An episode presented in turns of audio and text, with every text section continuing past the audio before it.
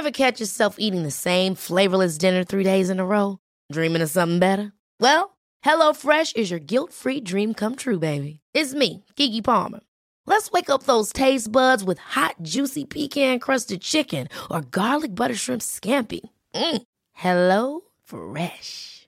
Stop dreaming of all the delicious possibilities and dig in at HelloFresh.com. Let's get this dinner party started. Many of us have those stubborn pounds that seem impossible to lose, no matter how good we eat or how hard we work out. My solution is PlushCare.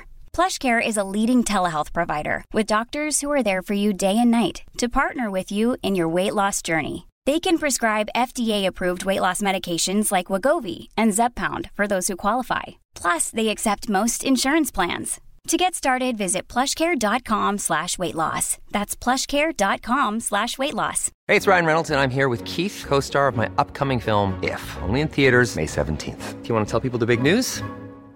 All right, I'll do it. Sign up now and you'll get unlimited for $15 a month in six months of Paramount Plus Essential Plan on us. Mintmobile.com slash switch. Upfront payment of $45 equivalent to $15 per month. Unlimited over 40 gigabytes per month. Face lower speeds. Videos at 480p. Active Mint customers by 531.24 get six months of Paramount Plus Essential Plan. Auto renews after six months. Offer ends May 31st, 2024. Separate Paramount Plus registration required. Terms and conditions apply if rated PG.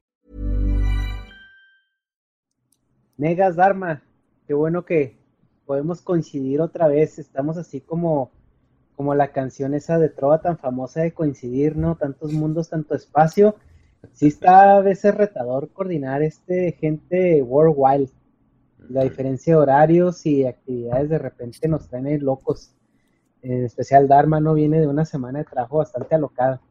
Pero qué bueno, qué bueno que, que tuvimos chance otra vez y pues tenemos ahí un tema pendiente. Eh, eh, para resumirlo un poco, pues eh, yo creo que la gente que, está aquí en este video ya, ya lo escuchó y si no, pues ahí les vamos a dejar la tarjeta arriba para que vayan a escucharlo antes de, meterse a este rabbit hole.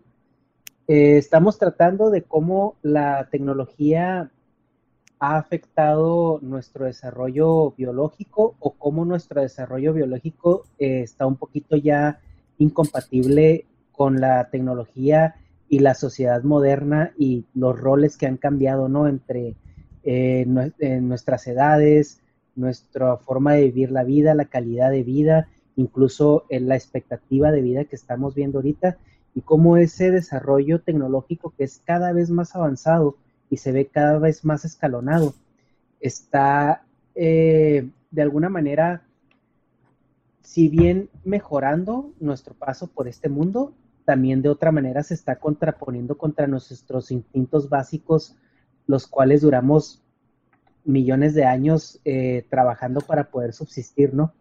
Y ahorita en, un periodo de 20, 30 años, eh, todo eso se ve muy, incluso más que minimizado, se ve como hasta reprimido, como hay cosas que están dentro de nuestro código que ahorita ya socialmente no son aceptables ni son bien vistas y no entran en los cánones de moralidad moderna.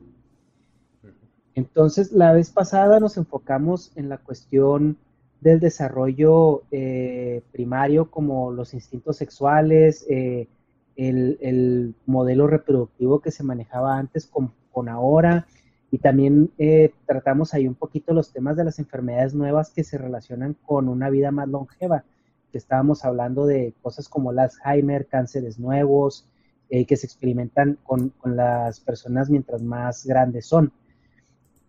Y también estamos viendo que la calidad de vida eh, dentro de los primeros 30, 40 años, pues obviamente es abismalmente mejor que, que hace 100 eh, años. Incluso de Dharma comentaba un ejemplo de que hay tribus donde son aún muy primitivas y los ancianos son gente de casi 50 años. O sea, porque son los que han vivido tres o cuatro vidas que más que el promedio. Entonces, eh, ahorita pues ya para dejar ese tema eh, atrás eh, ya platicado, porque si no podemos durar ahí mucho tiempo, pues ahora estará bueno platicar sobre qué es lo que representa para el ser humano vivir más y cómo la sociedad cambia los roles que, se espera de la persona según su sexo, su género, como lo quieran llamar, pero también su desarrollo físico y biológico. Eh, vemos que antes la, eh, la expectativa del humano de vida era muy corta, entonces las etapas por las cuales se podía dividir el desarrollo eran muy pocas, que era como lo vimos en la primaria, no, naces, creces, te reproduces y mueres. Y ahorita eso ya no es tan cierto, porque ahorita ya tenemos muchas subdivisiones en el span de vida que, que nos cargamos ahorita, con donde ya la mayoría de la gente vive alrededor de 75, 80 años y en las comunidades más desarrolladas hasta 100 años. Entonces, eh, Negas, empezando con, con, el comentario, tú, tú decías algo parecido en el podcast anterior donde, donde comentabas que si iba a ser un desmadre si llegábamos a tener que tener más subdivisiones en el desarrollo del ser humano. Eh, no me acuerdo muy bien. Ok, ok, ok. Pues, ¿qué te puedo decir de eso? Pues, no es madre, pero, o sea, bueno, sí es madre hablando de primer mundo, refiriéndonos, por ejemplo, a Estados Unidos, de las subdivisiones y, o sea, por ahorita que cada vez están separando más a, o sea, aunque no sea necesariamente por edad, pero, o sea, que separan más a las personas por cosas bien específicas que ya, o son demasiadas categorías que caen en lo, en lo absurdo, entonces, pues, el manejo social entre más categorías, pues, es más difícil de abordar, o sea, entre más simple, pues es más fácil, pero, o sea, pues, por eso creo que se va a hacer un desmadre y con eso el, pues no sé, o sea, es que, o sea, como que veo que se puede hacer tanto desmadre que no sé cómo plantearlo, o sea, que por todo nos van a regañar, güey. Así que, ah, no, es que un, un prepuerto no puede estar conviviendo con un pinche infante porque acá le pinche, o sea, como que va a haber más clasificaciones estúpidas e innecesarias para la convivencia humana, o sea, como que pues, finalmente somos, creo yo, animales y como que la hacen demasiado de tos, por eso, no, no pensé en cuáles problemas pudiera haber, pero o sea, sí creo que pues como ahorita están los, los de la izquierda acá absoluta, los pinches totalitarios, pues o sea, como que, pues no, o sea, no van a, van, va a haber más motivos para que la estén haciendo de tos. Y eso es así, pues a mí, si nomás verlo se me hace desgastante ahora que te lo estén achacando así, ñe, que estás mal por esto y por lo otro, así que cállate, o sea, mientras sirvas, pues está bien. Pero para ellos, o sea, va a ser de que no, no es que está mal, o sea, ya no, no es tanto por funcionalidad, es nomás por, por joder, güey, o sea, porque ni, les afecta, sí puede haber muchas cosas que afecten, güey, pero si las cosas básicas que vemos no están solucionadas, así como estamos clasificados ahorita, pues ahora si lo subdivides más menos, güey. O sea, no, creo que haga todo mejor, si es que llega a pasar eso, ¿eh? Pero no lo dudo. Imagínate que no sé cuando tengamos cuántos años, unos 60 años acá, no, pues ya pueden vivir 120. O sea, ¿para qué, güey? Sí, o sea. negas de 60 años. Y pues quién sabe, o sea, como que las etapas. Mm, las primeras etapas, como que no crecen tanto en intervalo. O sea, como decías, pues que era bebé, niño, este, adolescente, adulto, anciano. Como que los únicos que crecen son los pinches ancianos, güey. O sea, porque para mí un anciano, pues puede ser, no sé, güey, de y ahorita le puedes decir 60, pero pues antes era 50 o hasta 40, güey. Oficialmente, al menos en México, creo que la tercera edad se contempla a partir de los 60 años. Pero aquí nada más para, para agregar a eso, eh, eh, ahorita en, una rápida búsqueda en San Google, eh, veo, vi que las fases como oficiales es la fase prenatal, que es incluso antes de que naces ya, ya eres considerado feto ingeniero. Y luego es la infancia, la niñez, o sea, infancia y niñez es separado. Y luego tienes adolescencia, tienes juventud, adultez y ancianidad. Que incluso en la adolescencia están los preadolescentes y luego los adolescentes, y luego en la juventud son los adultos jóvenes y adultos, y en ancianidad no sé si haya otro catálogo más arriba que sea ser un senil o algo así. Oye, ¿y, ¿y, los vatos que tenemos ya entre 30 y 40 y que seguimos coleccionando monachinas, ahí donde entramos? entramos, a, entramos a un mundo muy extraño. Pues ya, hoy, hoy me he ido al trabajo con la camiseta de los Thundercats, ya con, con 35 años, y ya me ha dado un medio cosa. Mira la camiseta, digo, ¿ya habrá alguien en, el grupo de trabajo que sepa quiénes son los Thundercats? ¿O soy el único? Pues Trabajando con chavitos de 20 años, ¿no? Pues, no sé qué trabajo sea, pero guácala, güey. Bueno, yo hago contenido para esa gente, pero, ah, no mames. qué desagradable acá. Todo lo que dicen te da asco, ¿no? Bueno. Oye, qué raro es pasar del espectro donde llevabas una playera y nadie sabía quién era porque la gente era demasiado vieja y no había visto eso. Y ahorita es al revés, ¿no? No saben. Es como el en nuestra etapa cuando llegaban la gente con la playera de los Ramones. Sí, Exacto. Era de, güey, no los conoces, son no sé qué, es un grupo nuevo, tal.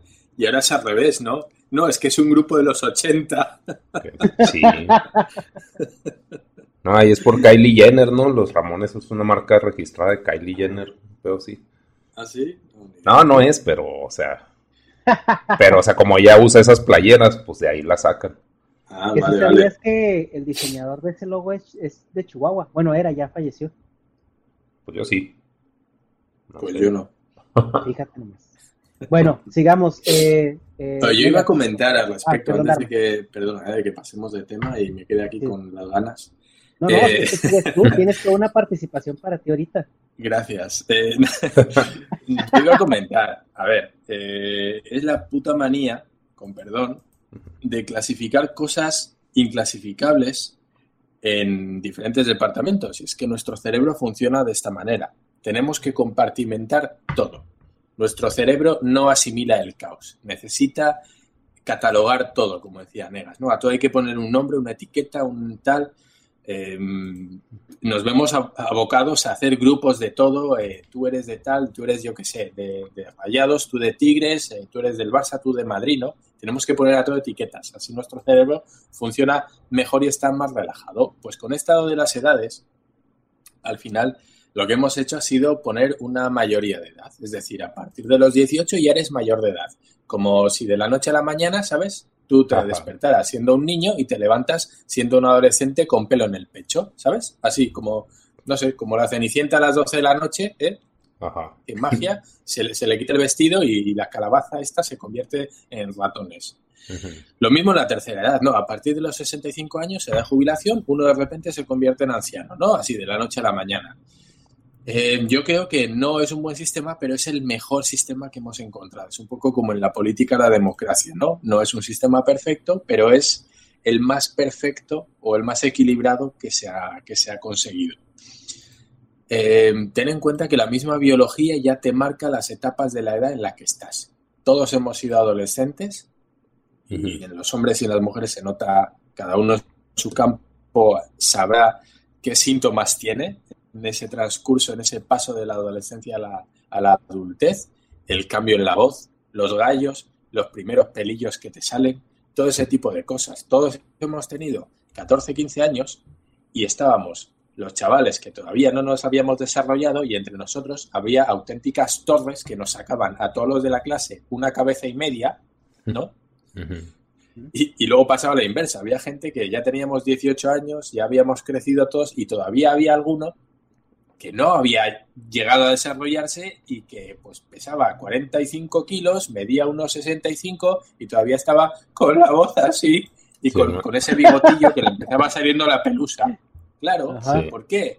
Y todos tenemos la misma edad, pero la edad biológica, o sea, la, etapa biológica se marca un ritmo diferente. En las mujeres también se nota. Hay algunas que tienen eh, el periodo mucho antes que otras. Las hay que tienen con 12 años y las hay que con 15 todavía no lo tienen.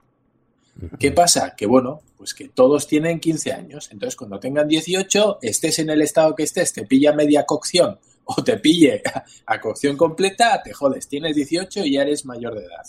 Lo mismo cuando eres mayor. Hay gente que con 50 años está estupenda, con 60 años está estupenda y otros que con 45 están hecho mierda porque han llevado una muy mala vida. Entonces, poner a todos esos en la misma, en el mismo rango de edad, pues legalmente sí se hace, pero biológicamente el cuerpo te está diciendo, eh, tío, tú ya estás muy jodido, porque la genética es diferente en cada cuerpo. Pero bueno, ¿cómo se regula esto? Pues no se puede. No, no es que no se pueda, es que todavía no se ha descubierto. Pero bueno, aquí como siempre se, tira a bulto y mira, por, por el bien común y por homogenizar todo, vamos a empezar a poner patrones hasta los 18 tal, a partir de los 65 tal, y si te ha pillado bien, eh, bien desarrollado, guay, y si no, mm, digo guay, digo chido, y si no, pues te jodes. Y ya está, me he quedado a gusto, ¿qué os parece? sí, pues sí. es que las clasificaciones, pues sí, sí son importantes, o sea, pero como que tantas y pues que son como, bueno, suponiendo salgan, güey, porque todavía no salen, pero o sea, yo como que lo veo. Y ahorita porque está de moda la izquierda, güey, igual y llegan y los matan a todos como en Tlatelolco. Pero si no pasa eso, no sé, también hablando de eso, me dijeron, por más un paréntesis, que en Estados Unidos salieron un chorro de negros con cohetes, güey, a la calle, con pistolas a marchar, encapuchados. Pues eh, sí, pero era como... Mm, pues eso yo creo que siempre ha pasado, pero no sé si han escuchado acerca de las Panteras Negras. Sí. Que era un grupo de los, eh, ¿qué es? 70 ¿no? Sí. Ellos, ellos salían a marchar encapuchados y con cohetes porque en las marchas eh, de, los negros, los blancos mataban mucha gente y los policías también. Entonces las Panteras Negras eran como la fuerza, eh, pues por así decirlo, militar, por entre muchas comillas. Y las autodefensas que, ajá, que protegían su, como su, como todo, ¿no? Todo tiene una función muy noble que después se tergiversa. Pero la función de las panteras negras era como proteger a los protestantes de color. Ah, okay, okay. Aquí un, disclaimer para los más jóvenes, los Panteras Negras no tiene que ver con Marvel, ¿eh? No, no os confundáis, chicos. sí, Pero sí, se han estado inspirados, ¿no? En esos güeyes. Sí, pues Para pinche vender.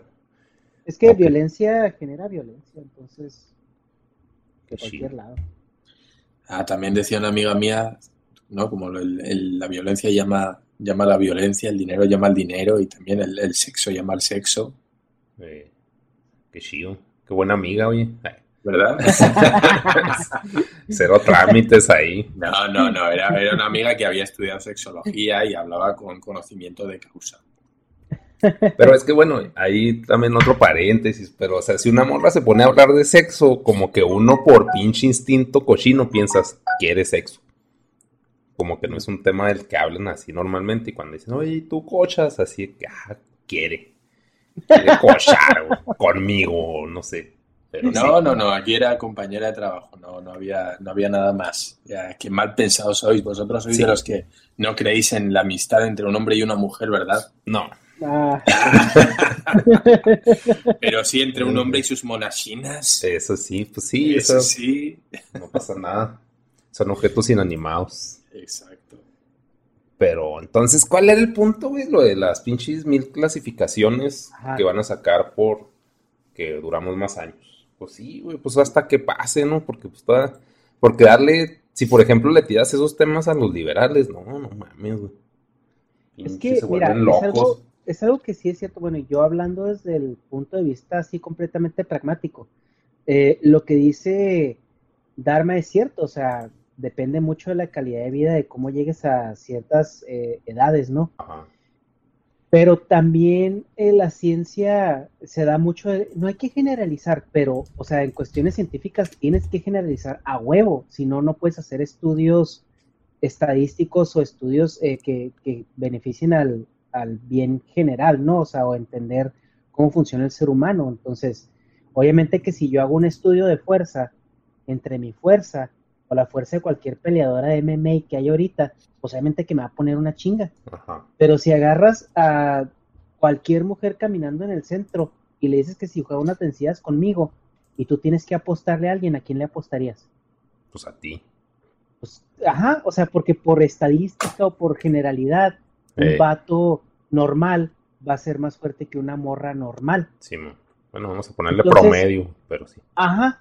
Ajá. Entonces, eh, yo como ingeniero y con un background un poquito más pragmático, más científico, yo sí estoy de acuerdo en que se subdivida incluso más. Eh, lo vemos en todos lados. Si quieres entender cómo funciona cada cosa, mientras más la subdividas, más vas a entender ese funcionamiento primordial.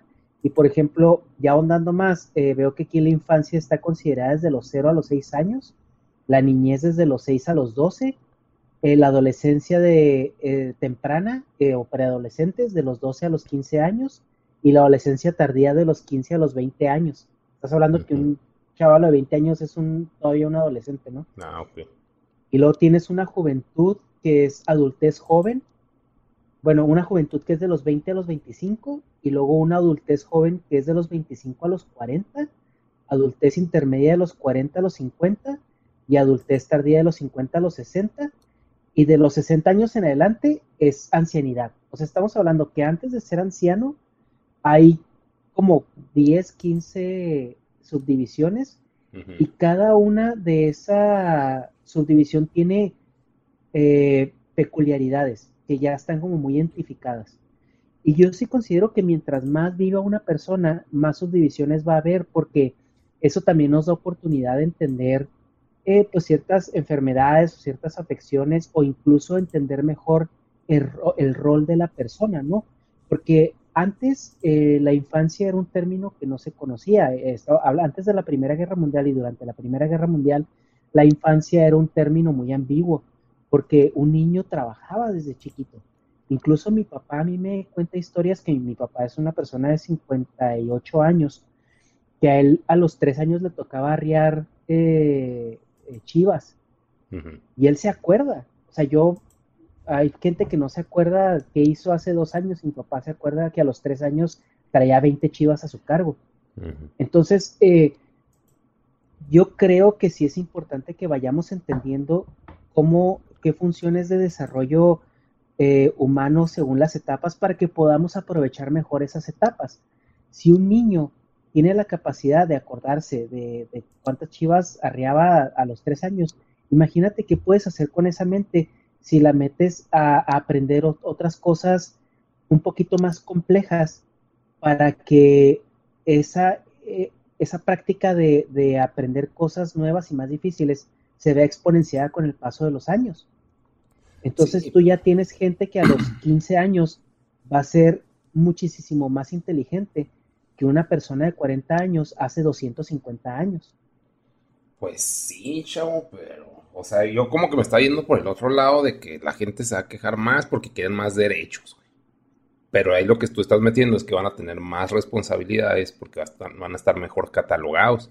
De hecho, en el DF, un compa que estuvo saliendo con una morra que pues es, no sé si era huérfana, pero ella quería hacer una escuela para niñas huérfanas donde supieran cómo sacar la vida desde los 12 años, porque pues ella pues mm. sí pudo hacerlo, o sea, y, siendo mujer, y no siendo violada y así, sino pues sacar provecho a sus pinches, no necesariamente a su cuerpo, sino a su inteligencia y, y pues que te supieras mantener, pone que ya a los 15 ya se pudiera mantener o sea, que se puede, se puede, si antes se podía, güey, porque pues antes la vida duraba menos. Entonces ya, como dices, a los 15 ya eras como que un preadulto. Ya, o sea, ya podías tener hijos y no había pedo.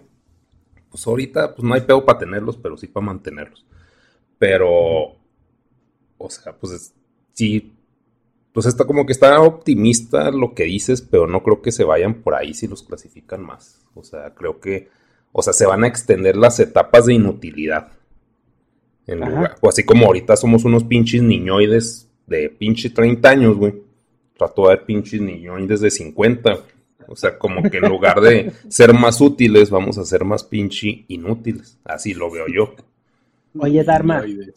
Y tú, por ejemplo, con estas descripciones y estas subdivisiones que acabo de mencionar, ¿cómo crees que la sociedad ha cambiado eh, la expectativa de los roles de cada persona pues, no sé, a lo largo de los últimos, eh, vamos a decirlo, 100 años, 50 años y 20 años, porque estás muy calladito.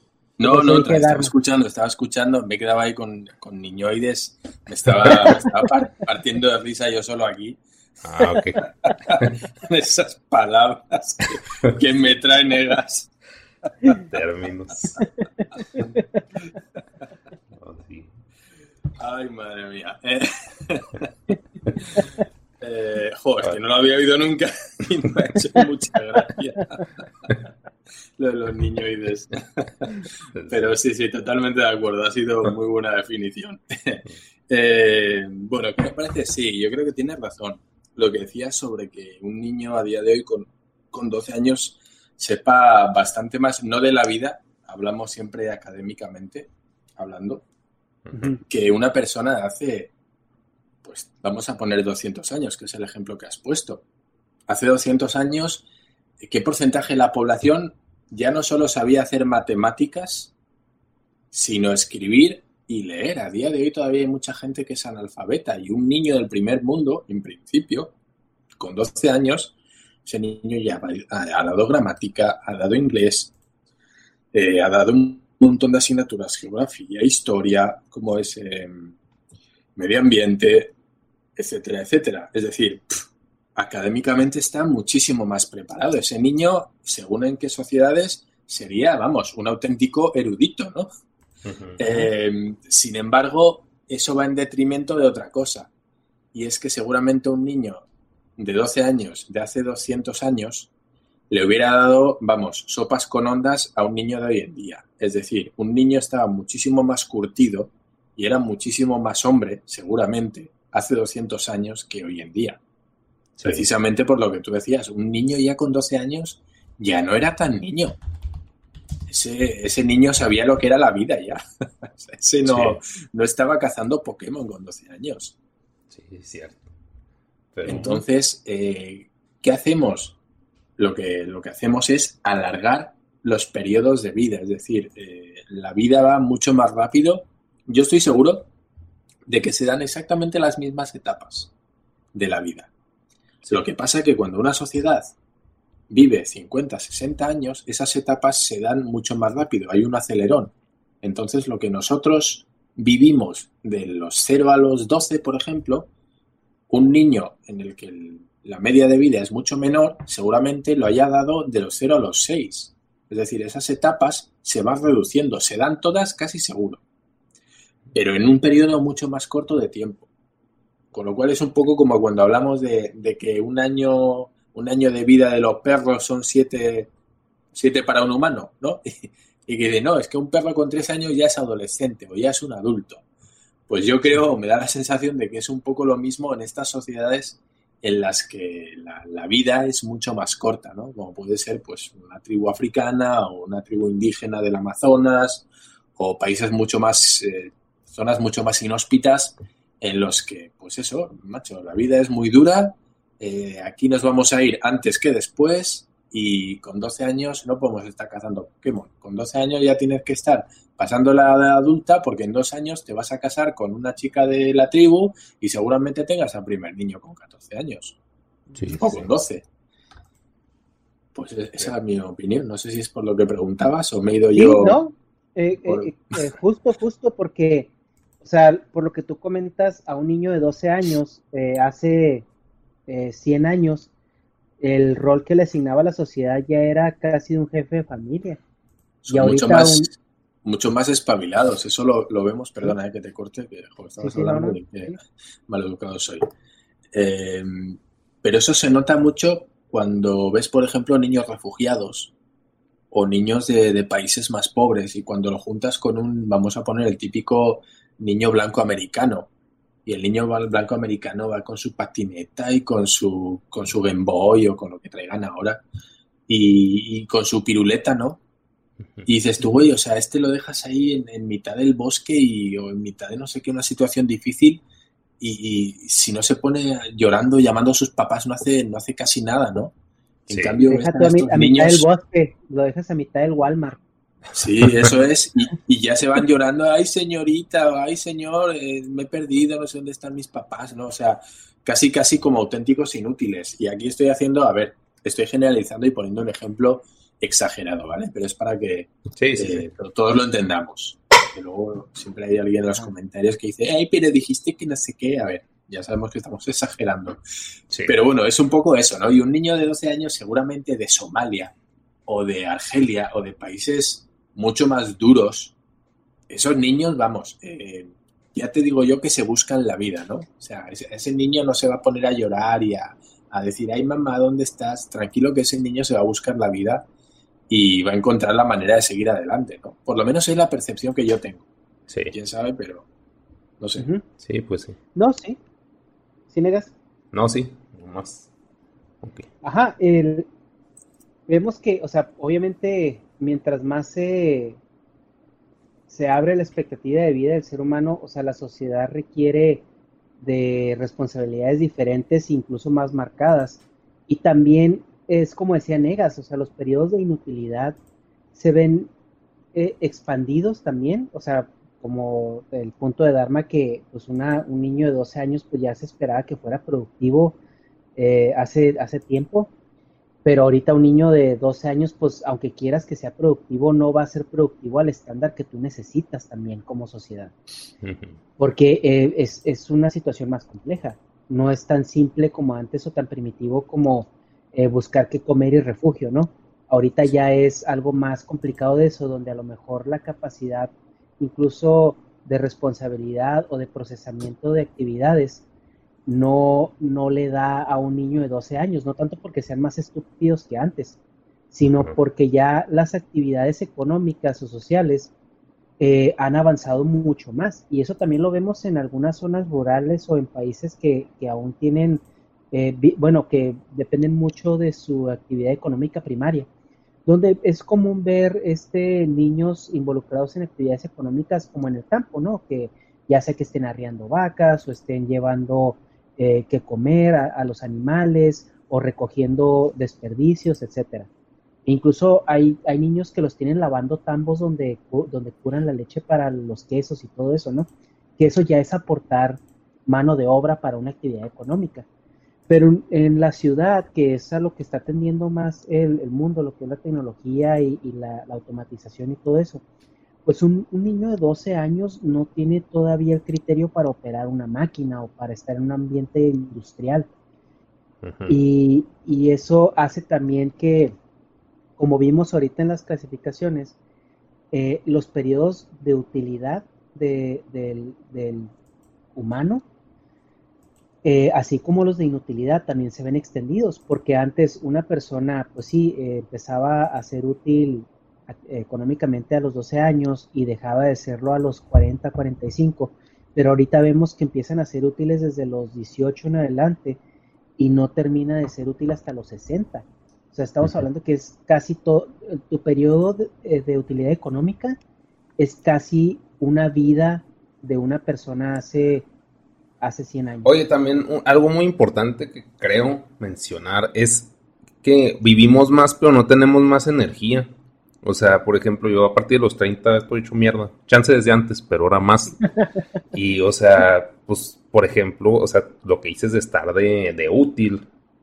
O sea, como que entre más viejo, pues baja un chingo tu rendimiento. Pero, o sea, cuando las máquinas están más óptimas, cuando el cuerpo creo está más óptimo, pues es como de los 17, 16 a los 25. Como que el metabolismo es mucho más productivo. O sea, como que se ha tratado el tema de la longevidad, pero no de la funcionalidad. Y también, o sea, ni, ni en la escuela, güey. O sea, bueno, lo mismo que ya mencionaron antes. O sea, pues, ahora de que, ah, pues ahora más capacitación y menos acción. O sea, pues la pinche escuela yo lo he visto, o sea, ya que soy adulto, pues como una pinche guardería, güey, porque pues no sabía hacer nada. Más que hacer, eh, hacer el pinche formato del PDF, que no me acuerdo cuál era, o sea, así puras cosas de que, güey, eso qué verga, güey, nunca lo usas. Pero ahí estás todo pinche traumado por eso y no sé.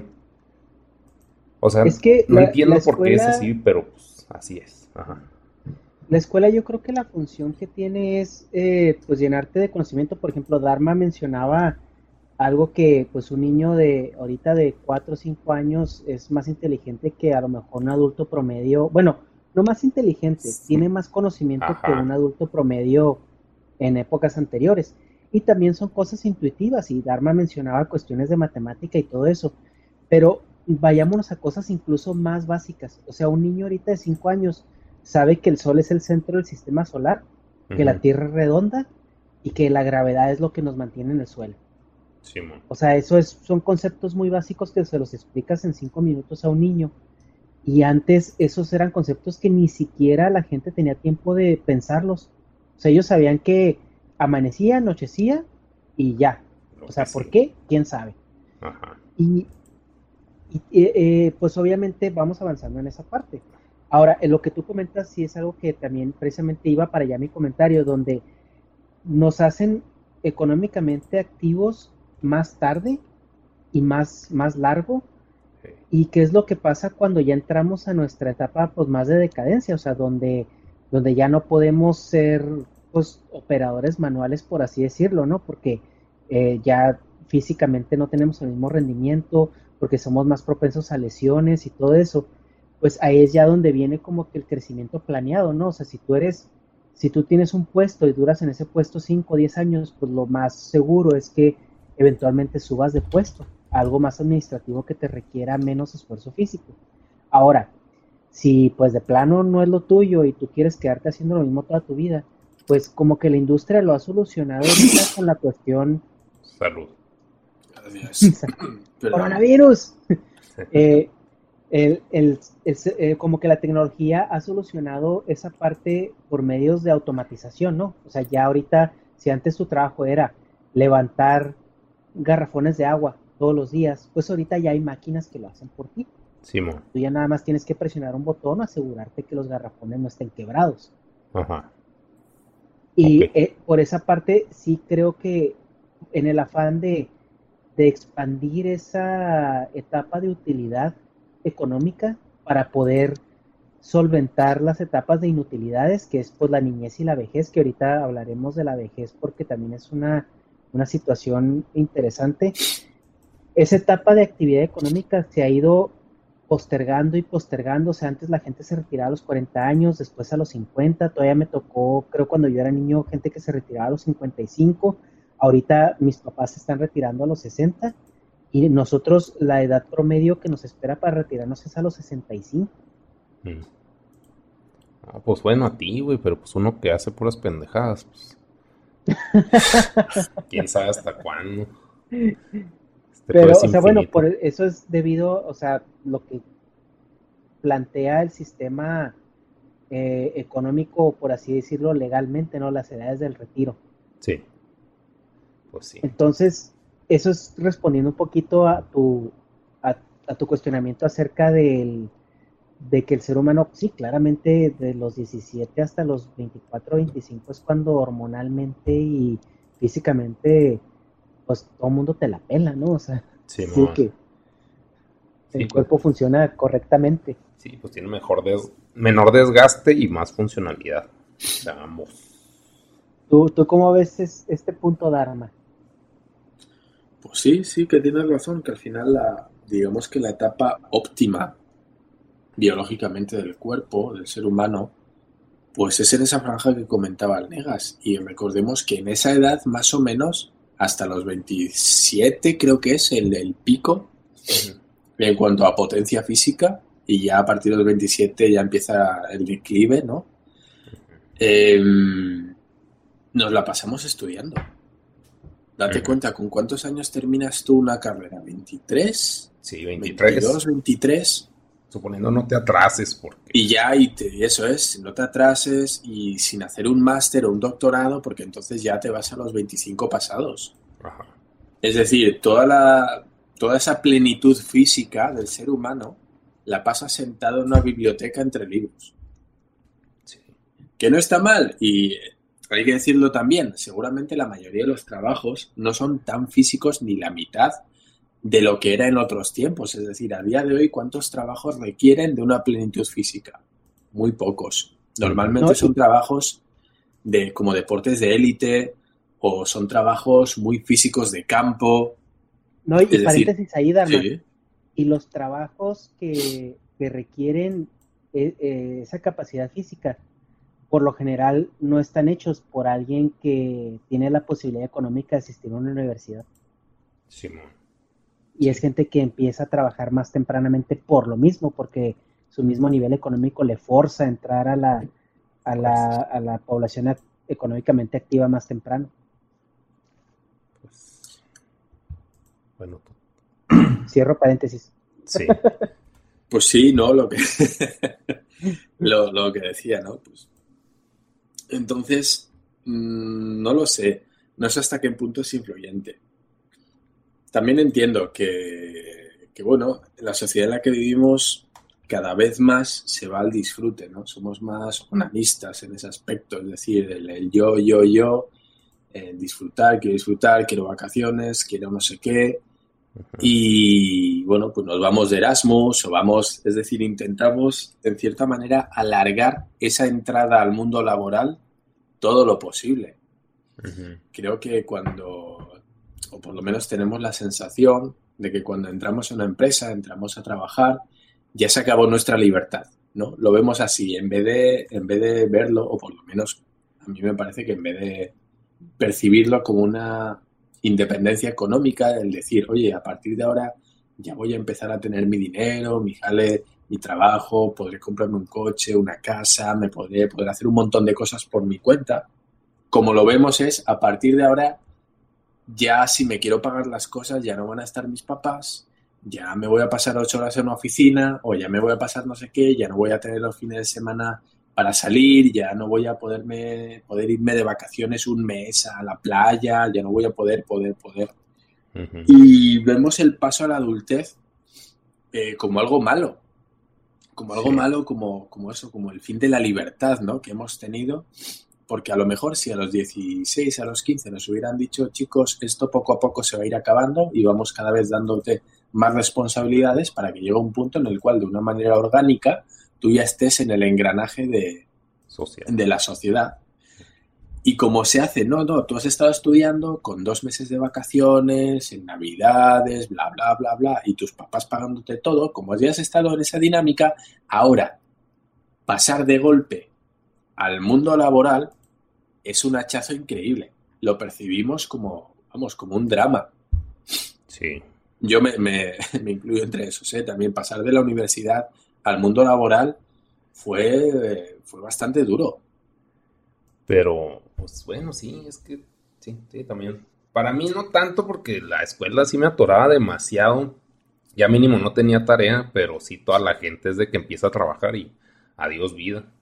Y como dices, pues, o sea, pues sí te puede alcanzar el dinero o puedes tener pues ya un ingreso, pero el problema es que pues no tienes tiempo, o sea, conozco gente que trabaja pues hasta los sábados, o sea, de lunes a sábado y sale pues bien tarde a las seis y media, pues claro que quieres llegar a morirte nomás a ver pinche, pues no sé qué se ve ahorita en la tele, la Rosa de Guadalupe o no sé, una bol.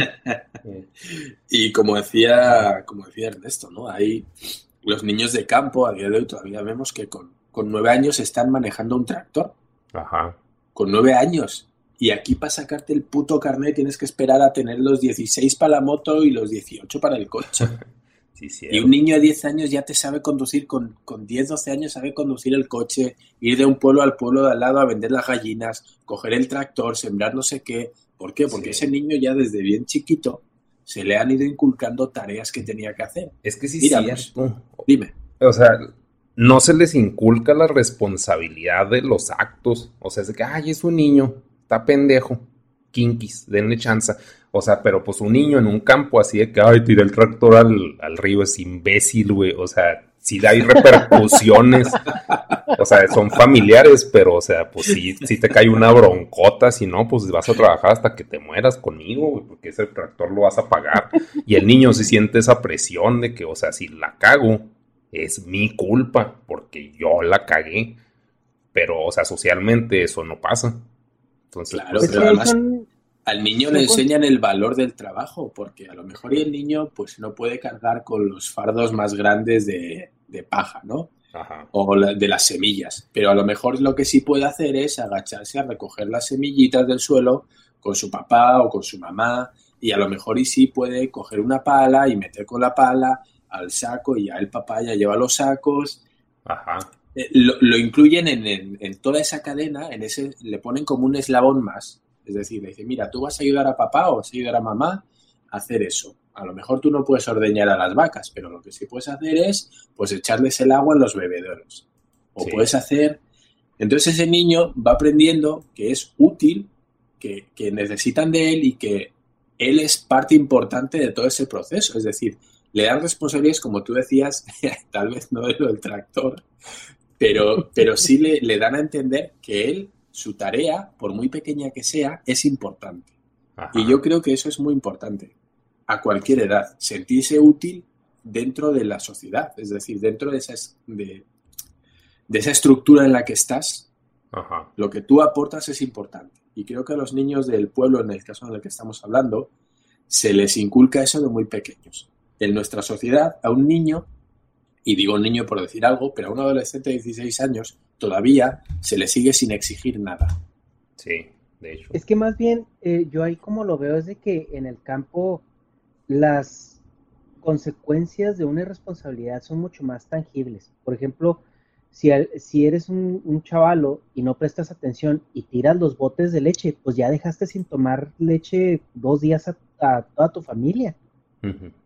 Entonces es una consecuencia que no nada más se vive por la cuestión del castigo, sino, o sea, güey, la cagaste, o sea, tiraste la, la tarja donde traías todas las vísceras del animal que iban a hacer carnitas y pues ya están todas empuercadas, ya no sirven. O sea, o, como que los errores cuestan más de manera más inmediata. Y, en, y en una sociedad más modernizada, pues, o sea, realmente, ¿cuál es la consecuencia de que un lepe repruebe un examen? No, pero... O sea, lo vas a castigar y luego, o sea, realmente no es como algo que mida él a corto plazo. Y por eso también la gente de campo tiende a ser más responsable porque sabe que si un día no se levanta y, y, no le da de comer a los animales o no atiende a los animales, pues no es lo mismo como tú cuando te pinteas un día de escuela. Sí, sí, sí, son diferentes funciones. Pero, o sea, me refiero, bueno, ahí como que lo que yo estaba pensando era, por ejemplo, pues de soltar los carros a los chavalos. O sea, pues de que, o sea, chocas y pues cae bronca, pero como el güey no tiene la capacidad de generar dinero para pagar sus desmadres, entonces le quitan la responsabilidad, el acceso al... Le quitan la responsabilidad y el acceso al recurso. Pues, mm. como tú no puedes generar ingreso, entonces no sirves para funcionar. ¿Sí me explico? O sea, como que... Bueno, lo que estaría chido es... cadena de valor. Ajá, o sea, como que pues debería... O sea, idealmente, güey, no va a pasar, pero o sea, pues los chavalos deberían poder trabajar desde más chavalos. Igual y en autoservicio, suponiendo los mangonearan más, serían menos fodongos que como ahorita de casa al autoservicio y pues tienen 20 y están en el celular. O sea, estos también podrían estar en el celular, pero serían más hábiles, como que tendrían más atención a las cosas. Pero un güey así ya grande está todo meco. Ajá. Ajá, ahí antes de, antes de darle la palabra a Dharma, ah, para ver también el qué opina sobre esto. Hay un economista que se llama Peter Chief que ya es un señor de sesenta y tantos años, muy buen economista. Un anciano. Él hablaba, ándale, un anciano. Él habla, él habla mucho de la importancia que tenían ese tipo de trabajos que tú comentas con los niños, ¿no? Que antes veías en las estaciones de, de, gasolina, que por lo general tenían un taller de desponchado ahí mismo, porque pues estaban como juntos con, pegadas. Y eh, podías tener a tus chalanes, ¿no? Podías llevarte a los niños a que te ayudaran primero pues a traer la herramienta y luego a limpiar cosas y luego después ese niño crecía, ese adolescente y ya empezaba a desponchar llantas, ya empezaba a aprender cómo hacer un cambio de aceite, esto y aquello, y ya era el que se convertía en el mecánico, o sea, iba aprendiendo cosas del oficio. Y, y ahorita eh, todos esos trabajos están prohibidos, lo veíamos nosotros ahí en México los cerillitos de antes, ¿quiénes eran? Los cerillitos, para aquellos que no están en México, son los que te empacan la, la, despensa ajá, cuando vas al supermercado. Antes eran niños. Yo recuerdo que cuando yo era niño, los que, me, los que empacaban el super eran los niños. Y ahorita eso ya lo quitaron, ya no pueden trabajar los niños. ¿Qué le estás quitando ahí a un niño? No es tanto la propina que le dan los, eh, la gente, sino el, el aprender a, a tenerte que, a responsabilidad, presentarte a tu lugar de trabajo, entender lo que es disciplina, eh, entender la recompensa del trabajo, ver que cuando tú haces un mejor trabajo, la gente te lo agradece más o, ganas más dinero, también desarrollo de cuestiones del sentido común. O sea, créeme que hay mucha gente que ahorita no le entra en la cabeza porque los huevos no se empacan con el jabón de leche. Ajá, con el jabón. O sea, es así como que, o el pan con, con el galón de leche ahí sale todo jodido. Sí, y es sentido común. O sea, y un niño, eh, al menos un, trabajo, un trabajo tan básico como empacar eh, despensa, iba desarrollando un poquito de sentido común, de organización. ¿Cómo puedo hacer que me quepan más en las bolsas? ¿Cómo puedo organizar la, la mercancía que yo estoy viendo que llega a mí para acomodarla de la mejor manera? Son, son como habilidades muy sutiles, pero que si las, las extrapolas, ayudan mucho para la vida diaria. Sí, pues sí. sí pues está simbolizando cómo piensas, güey. Con un acto está simbolizando cómo piensas. Como si vas y meas y meas afuera de la taza, pues que quiere decir que eres un pinche puerco, güey. Porque es tu baño. O sea, ya con ese. Yo así catalogo un chingo de compas, así que hasta borracho dices, bueno, pues está borrachito, pobrecito imbécil, ¿no? Pero de todos modos es de que no mames, güey. Si no sabes mear, pues siéntate, señora. O sea, es posible, güey. Dharma.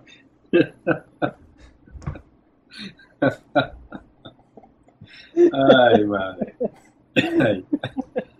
Me, van a escuchar los vecinos a, casi las 12 de la noche, viéndome como un imbécil yo solo, por culpa del negro. Ay, ay. En fin. cuéntame, cuéntame. pues esto, me imagino que también eh, tú has visto un cambio, eh, bueno, en, España no sé qué tan adelantados vayan en estos temas, ¿no? Pero eh, al menos no sé si tú recuerdes que tú de niño tenías opciones para de alguna manera entrar a, trabajos simples o, o, ser un chalano, no sé cómo se diga, el ayudante, ¿no? No, no, aquí no había. Aquí no había. Aquí yo creo que desde, antes que en México seguramente ya se implantó esto de que el niño es niño y, pues, tiene que estudiar y con eso ya hace lo suyo. Las responsabilidades que se le asignan a un niño fuera de las paredes de casa, que pueden ser ayudar a limpiar o ordenar su habitación, no se dan. No se puede, aquí no se puede trabajar por debajo de los 16. No, pero antes tampoco. O sea, en tu periodo de vida no había niños empacadores tampoco. No, no, ah, había, De hecho, de hecho, no hay empacadores. Mm. Ok. sí, se empacan solos, ¿no? Sí, no, no existe el trabajo de empacador. Oye, ¿y tú consideras que eso pudo, o sea, que los niños se involucren de una u otra manera en alguna actividad sencilla como esa, ¿tú consideras que pueda ser beneficioso también para ellos en lo que comentábamos? Totalmente. Eh, yo creo que es un poquito como estos niños a los que se les deja su cuidado algo tan sencillo, bueno, tan sencillo entre comillas como, como una mascota, ¿no?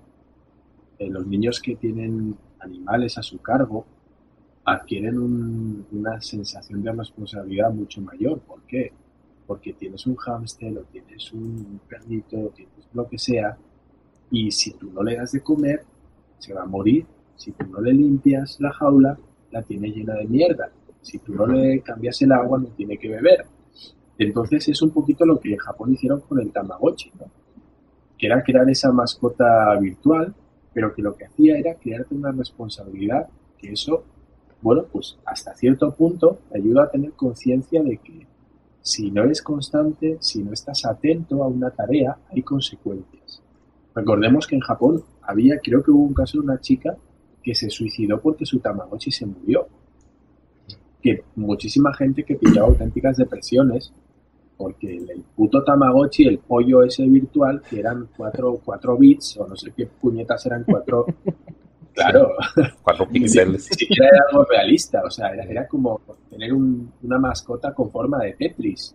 Ajá. Y la, gente, cuando se le moría, tenía auténticas depresiones, es decir, eh, les creó una sensación de culpabilidad por, por no ser responsables tremendo hasta ese punto vemos cómo algo tan sencillo desarrolla una sensación de responsabilidad que seguramente le sirva en un futuro para todo tipo de tareas.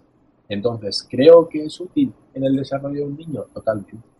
Totalmente. También hay que ser conscientes de que son niños, y ahí ya entra el trabajo de los padres, de saber balancear hasta qué punto cuando algo, cuando la, la pifia o la caga, eh, se le puede culpar porque hay que entender que es un niño y hay que darle responsabilidades, sí, pero también hay que, hay que castigarlo, vamos a decir, castigarlo acorde a sus capacidades. Es decir, tú no puedes exigir a un niño que tenga la misma atención, el mismo cuidado al detalle que un adulto. Pero eso no quiere decir que a un niño haya que perdonárselo todo. Y es un poquito lo que, la deriva que estamos tomando, ¿no? Déjalo que es un niño. Ay, es que pobrecito, no le digas que se va a sentir. Ay, pobre. No, O sea, si hay que decírselo, se, lo, se le dice bien, pero se le dice. Tiene que entender que todo tiene sus consecuencias. Se hagan bien o se hagan mal. Cuando se hace bien, hay que decirle, oye, mira, pues muy bien, y demostrarle que puedo confiar en ti y muchas gracias. Y cuando lo hace mal, pues decirle, oye, mira, pues la cagaste y no pasa nada, ¿no? Pero la próxima vez ten más cuidado. Y yo creo que este tipo de tareas, como dices tú, en el que los niños metían en las bolsas los huevos con la leche, seguramente las dos primeras veces, bueno, pues les habría caído una bronca, les habría dicho, oye, esto no se mete porque luego al señor le rompe los huevos y, no, pues se los tenemos que cambiar. Y ya seguramente el niño la tercera vez ya tendría mucho más cuidado, ya le estás creando unos precedentes y le estás ayudando a tener detalle en la atención, o sea, atención al detalle. Sí. yo creo que sí, sí es bueno.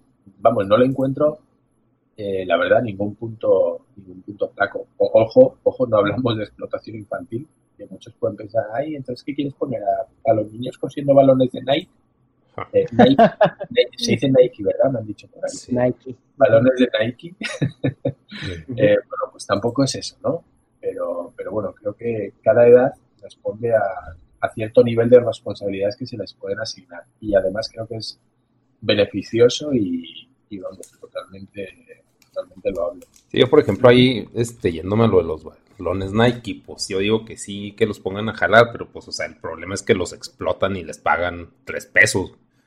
O sea, pero si les pagaran bien, pues chance sí sería válido. Y si, pues no sé, si suponiendo la máquina les puede aplastar la mano, pues también que los indemnizaran correctamente, pero la bronca es que pues, no lo hacen, ¿no?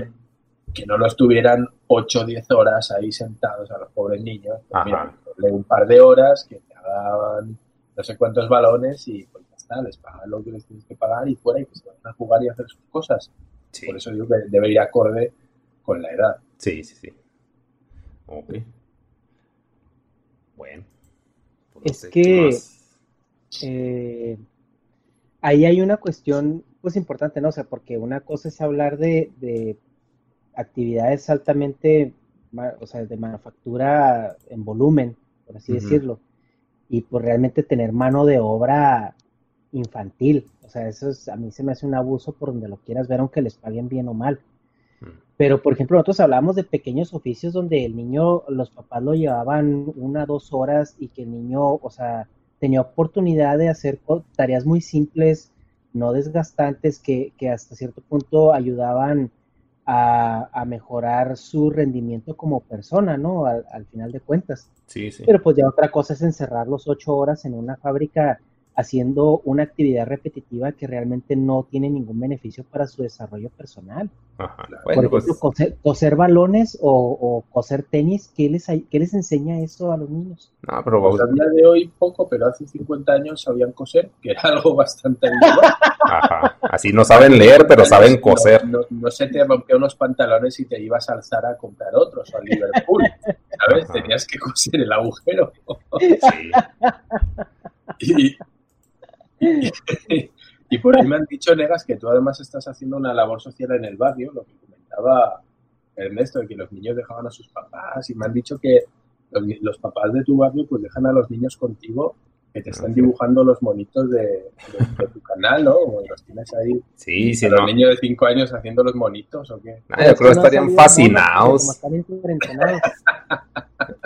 no, yo creo neto, si llegaré a un punto de que no mames, puedo vivir de esto, güey como que sí se emocionarían. Es como si los pongo ahora le jueguen videojuegos mocosos. Para mí, pues o sea, fascinados ellos, pero porque son cosas que no los van a poner a hacer.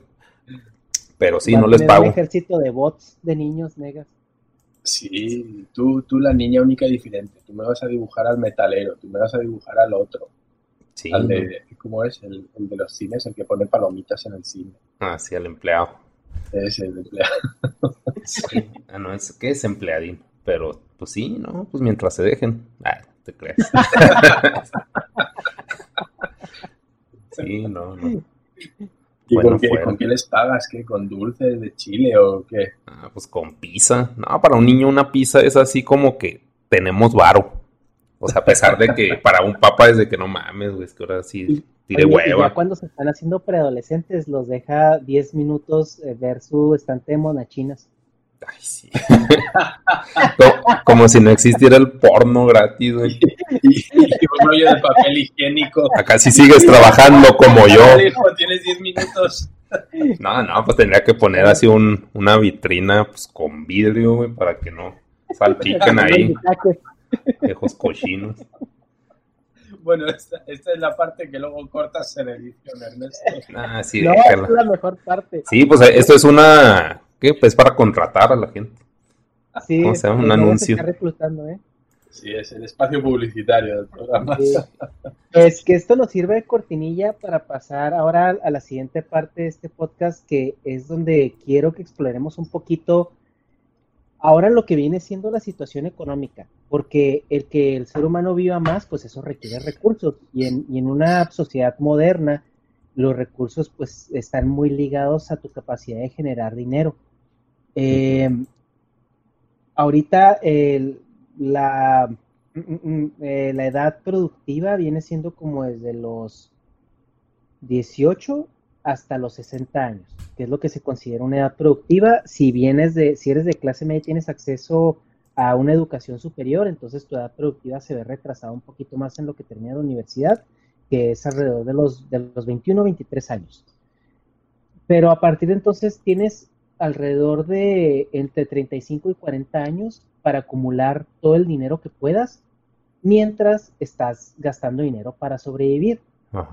Eh, y ya llegamos al punto del retiro, ¿no? Que es a los 60 años, 65 años, que es donde si tuviste un empleo eh, de alguna manera eh, formal, te retiras y el gobierno te da una pensión. Oye, perdón, perdón, vamos a cortar el podcast aquí para entrar a otro ah, tema. No, no, no. Ah, ok, sigue, sigue. Ok. Sí, ok. No, no será eso. Eh, y, aquí la cuestión es de que cómo funciona ahora esa carga económica y por qué también los, los viejos vemos cada vez más eh, viejos en, situación precaria de pobreza o vemos incluso familias manteniendo viejos, porque vivimos más, eso requiere que tengamos dinero ahorrado y aparte la carga económica que representa todo el sistema de pensiones para las entidades de gobierno, pues es, es una carga que si no la administran de manera adecuada o aunque la administren de manera adecuada, no es lo mismo mantener un viejo cinco años a mantenerlo 20 o 30 años, que ya estamos viendo que la gente más como llega cada vez más frecuentemente a, a los 85 90 años. Pues sí. Pero ahí, entonces, el tema, pues es que, mira, a mí lo que me trauma bien cabrón, güey, es el famoso retiro que hice, güey, porque, o sea, ya no sirves, o sea, ya ni tienes ganas de hacer nada, güey. Entonces, como que vivir para trabajar, o sea, también pinche hippie, ¿no? Mi mentalidad, que soy anti-hippies totalmente, pero, ah, o sea, como que es irónico, es irónico, chavos, pero, o sea, que la gente dice, ah, es que cuando me retire yo, ¿te vas a retirar a qué, güey? O sea, ya ni se te para, güey ya no te interesa nada, güey. O sea, no, no tienes gustos nuevos, no tienes intereses, güey. O sea, como que el pedo del retiro se me hace, pues, pinche mentalidad así. Es como cuando te dicen, si te mueres te vas al cielo. O sea, sí, pues, güey, ¿para qué, güey? O sea, pues ya, no, no sé, como que... O sea, sí, económicamente, pues, está mal el modelo, porque como dices, mantener a viejos y viven más, pues, pinche lata. Pero, pues, también como que creo que lo hacen bueno, que así funciona el sistema porque saben que, pues, de mantener un joven a mantener un viejo vivo, pues mejor el joven, ¿no? Y que se chingue el viejo. Pero, o sea, no sé si me estoy desviando del tema, del, punto que tú estás planteando. De, hecho, de una viñeta que vi en el que simbolizaba un poquito lo que tú estabas diciendo y aparecían tres viñetas. En el primero pues, aparecía un niño y ponía, tiene, tiene salud tiene, tiene tiempo, pero no tiene dinero. En la segunda salía ya de joven trabajando y ponía, tiene dinero, no, eh, sí, tiene dinero, tiene salud, pero no tiene tiempo. y en la tercera ponía, tiene tiempo, tiene dinero, pero no tiene salud. Como que en cada una de las etapas te van faltando cosas. Y es verdad, cuando eres niño tienes tiempo, tienes salud y no tienes dinero. Luego tienes dinero y tienes salud, pero no tienes tiempo porque te la pasas trabajando. Y al final, cuando tienes dinero y tienes tiempo, ya estás tan cascado, como dice Nega, ya estás tan mayor que no tienes ni energía.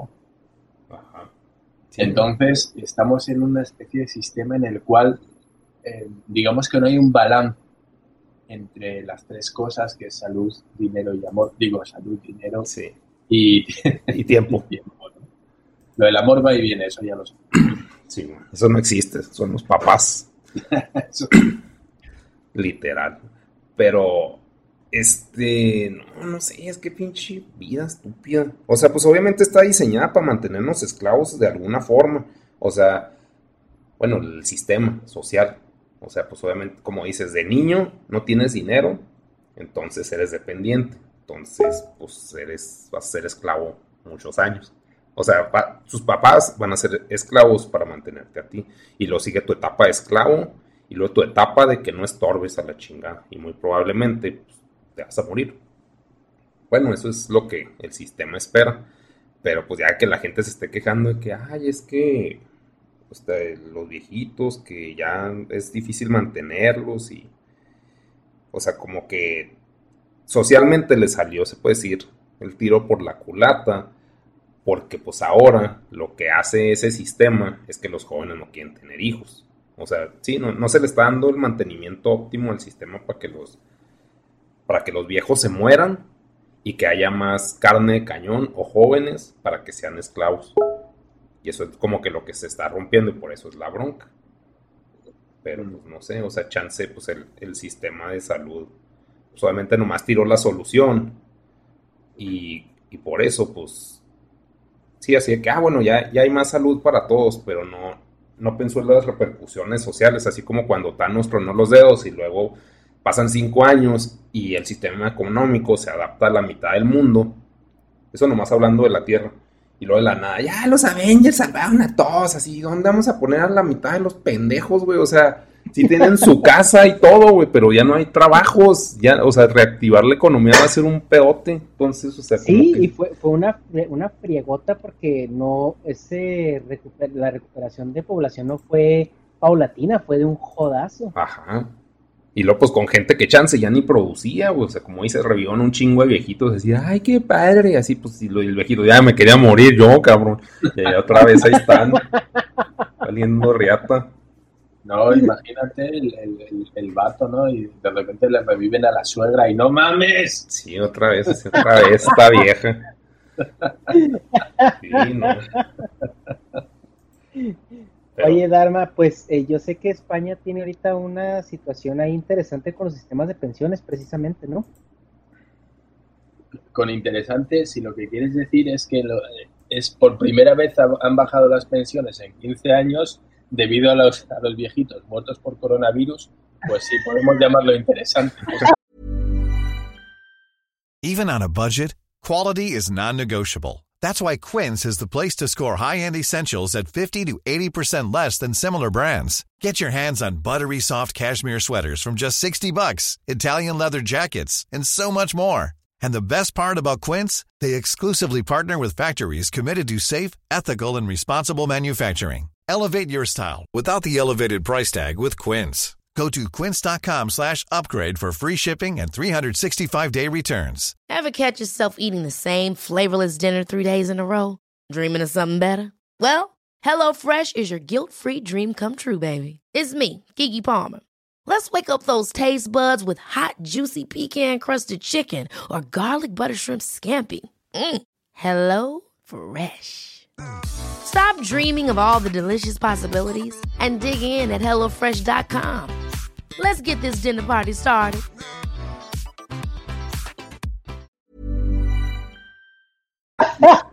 sea la palabra más exacta, pero... Oye, que esta, esta pandemia a mí se me hace que la están, ya tienen la vacuna, pero no la han sacado porque pues les está conviniendo, ¿no? Eh, sí, están diciendo, oye, es, es un chiste muy nuevo. dos semanas más y así se nos mueren otros 20.000 Oye, con eso saneamos las cuentas del Estado de puta madre.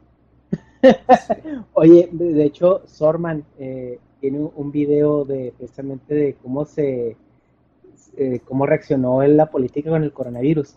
Y la primera escena está pues Sorman ahí personificando al presidente o al rey, no sé, sí, no sé ya quién. lo he visto, sí, sí, y que dice, demonios, tenemos un grave problema con las pensiones. Y luego llegó un güey, señor, un nuevo virus chino llegó y está matando a todos los viejitos. Y luego el otro, genial.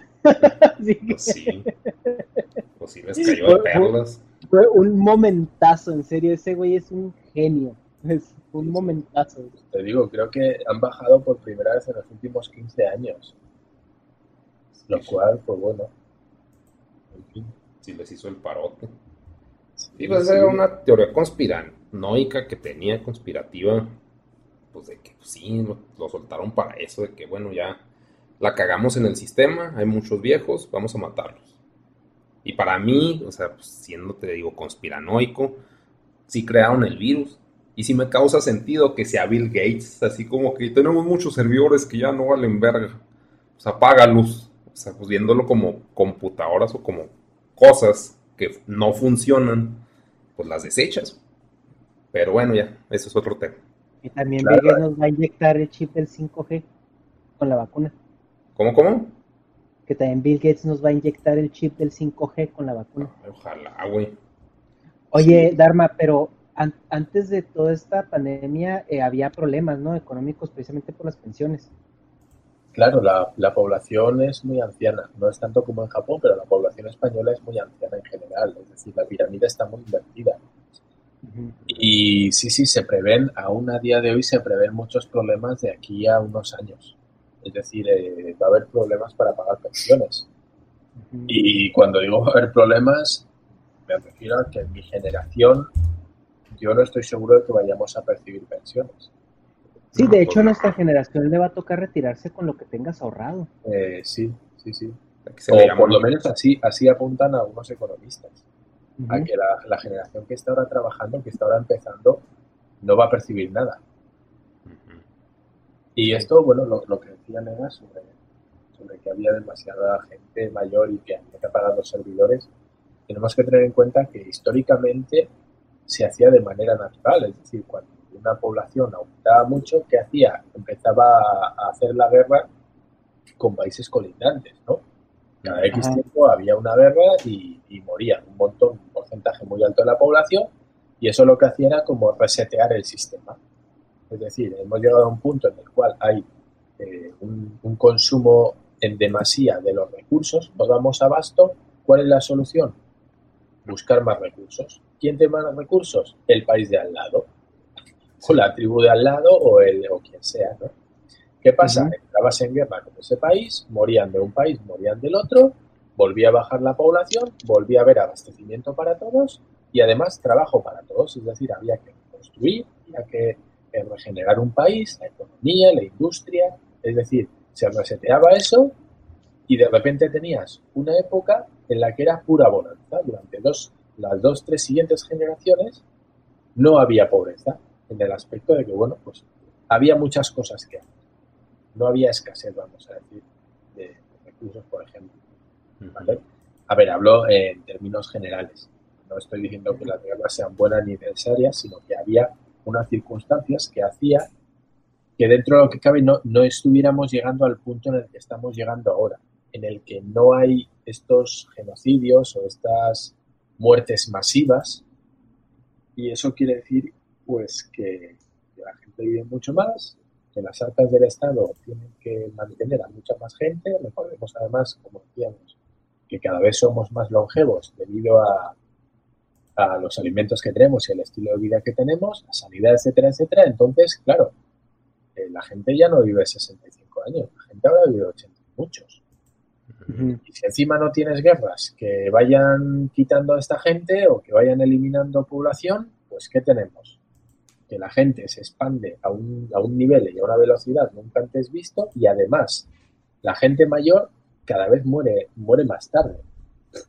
Sí. Es que es, no sé, o sea, es, parece insostenible, ¿no? Sí, pues no es. No se me hace que sea, pues. Pues yo digo que siempre la cuestión es buscar nuevas maneras, pero yo veo aquí un estancamiento en políticas económicas bastante interesante, porque si se fijan, este sistema pues, de pensiones, de, de administración de recursos y todo eso, fue un sistema ideado hace ya mucho tiempo. O sea, estamos hablando de que este sistema predata la, el desarrollo económico exponencial que vivimos en los últimos 30 años. Entonces, eh, yo creo que más bien ha sido el resultado de aferrarse a esas políticas y no, no migrar a algo nuevo. Que esto puede ayudarnos de puente para tratar el último punto que quiero eh, que platiquemos acerca de, este tema, que viene siendo precisamente eso, el, cambio de poder, el cambio de, administración de recursos y lo que conlleva entre que las generaciones vayan pues dejando que, que las nuevas personas eh, tomen control de, del mundo, ¿no? Antes esto pues se veía de manera natural más acelerado, veíamos gente que a lo mejor hace 200 años las personas con 17 años eran las que tomaban las decisiones porque eran las que estaban, eran la fuerza económica y la fuerza social y después ese periodo de edad se fue aumentando y aumentando hasta el punto de que ahorita vemos gente con, los con cargos no nada más los cargos más altos, sino los cargos intermedios, es gente de, de 55, 60 o 65 años. Tenemos incluso gentes en, puestos altos, eh, gente de 70 años. Y, ¿Qué es lo que sucede? Pues que esa transferencia de poder o esa transferencia de responsabilidades y de control se ve muy retrasada, al punto de que cuando se llega a dar ese cambio, ya no se le da a, las manos de una persona que todavía tiene una, un pensamiento ideal, ¿no? Que todavía quiere cambiar el mundo, que todavía quiere mejorar la especie, sino ya se le da el control a una persona que ya está un poco más amargada, ya es más resistente a los cambios, ya lo que quiere es que nada cambie para él poder eh, disfrutar el poder que le acaba de llegar o el dinero que apenas está recibiendo. Entonces, eh, y aparte es natural del ser humano, el ser humano mientras más grande es, menos le van a gustar los cambios, porque pues a quién le va a gustar readaptarse a algo a lo que ya tiene eh, bastante bien definido y encaminado. Y pues Negas, yo sé que este es un tema que a ti te, interesa mucho porque a ti te gusta mucho hablar de las situaciones de poder. Eh, ¿Tú crees que este estancamiento económico, político y hasta cierto punto de políticas sociales sustentables se esté dando por ese gap de transferencia de, de poder?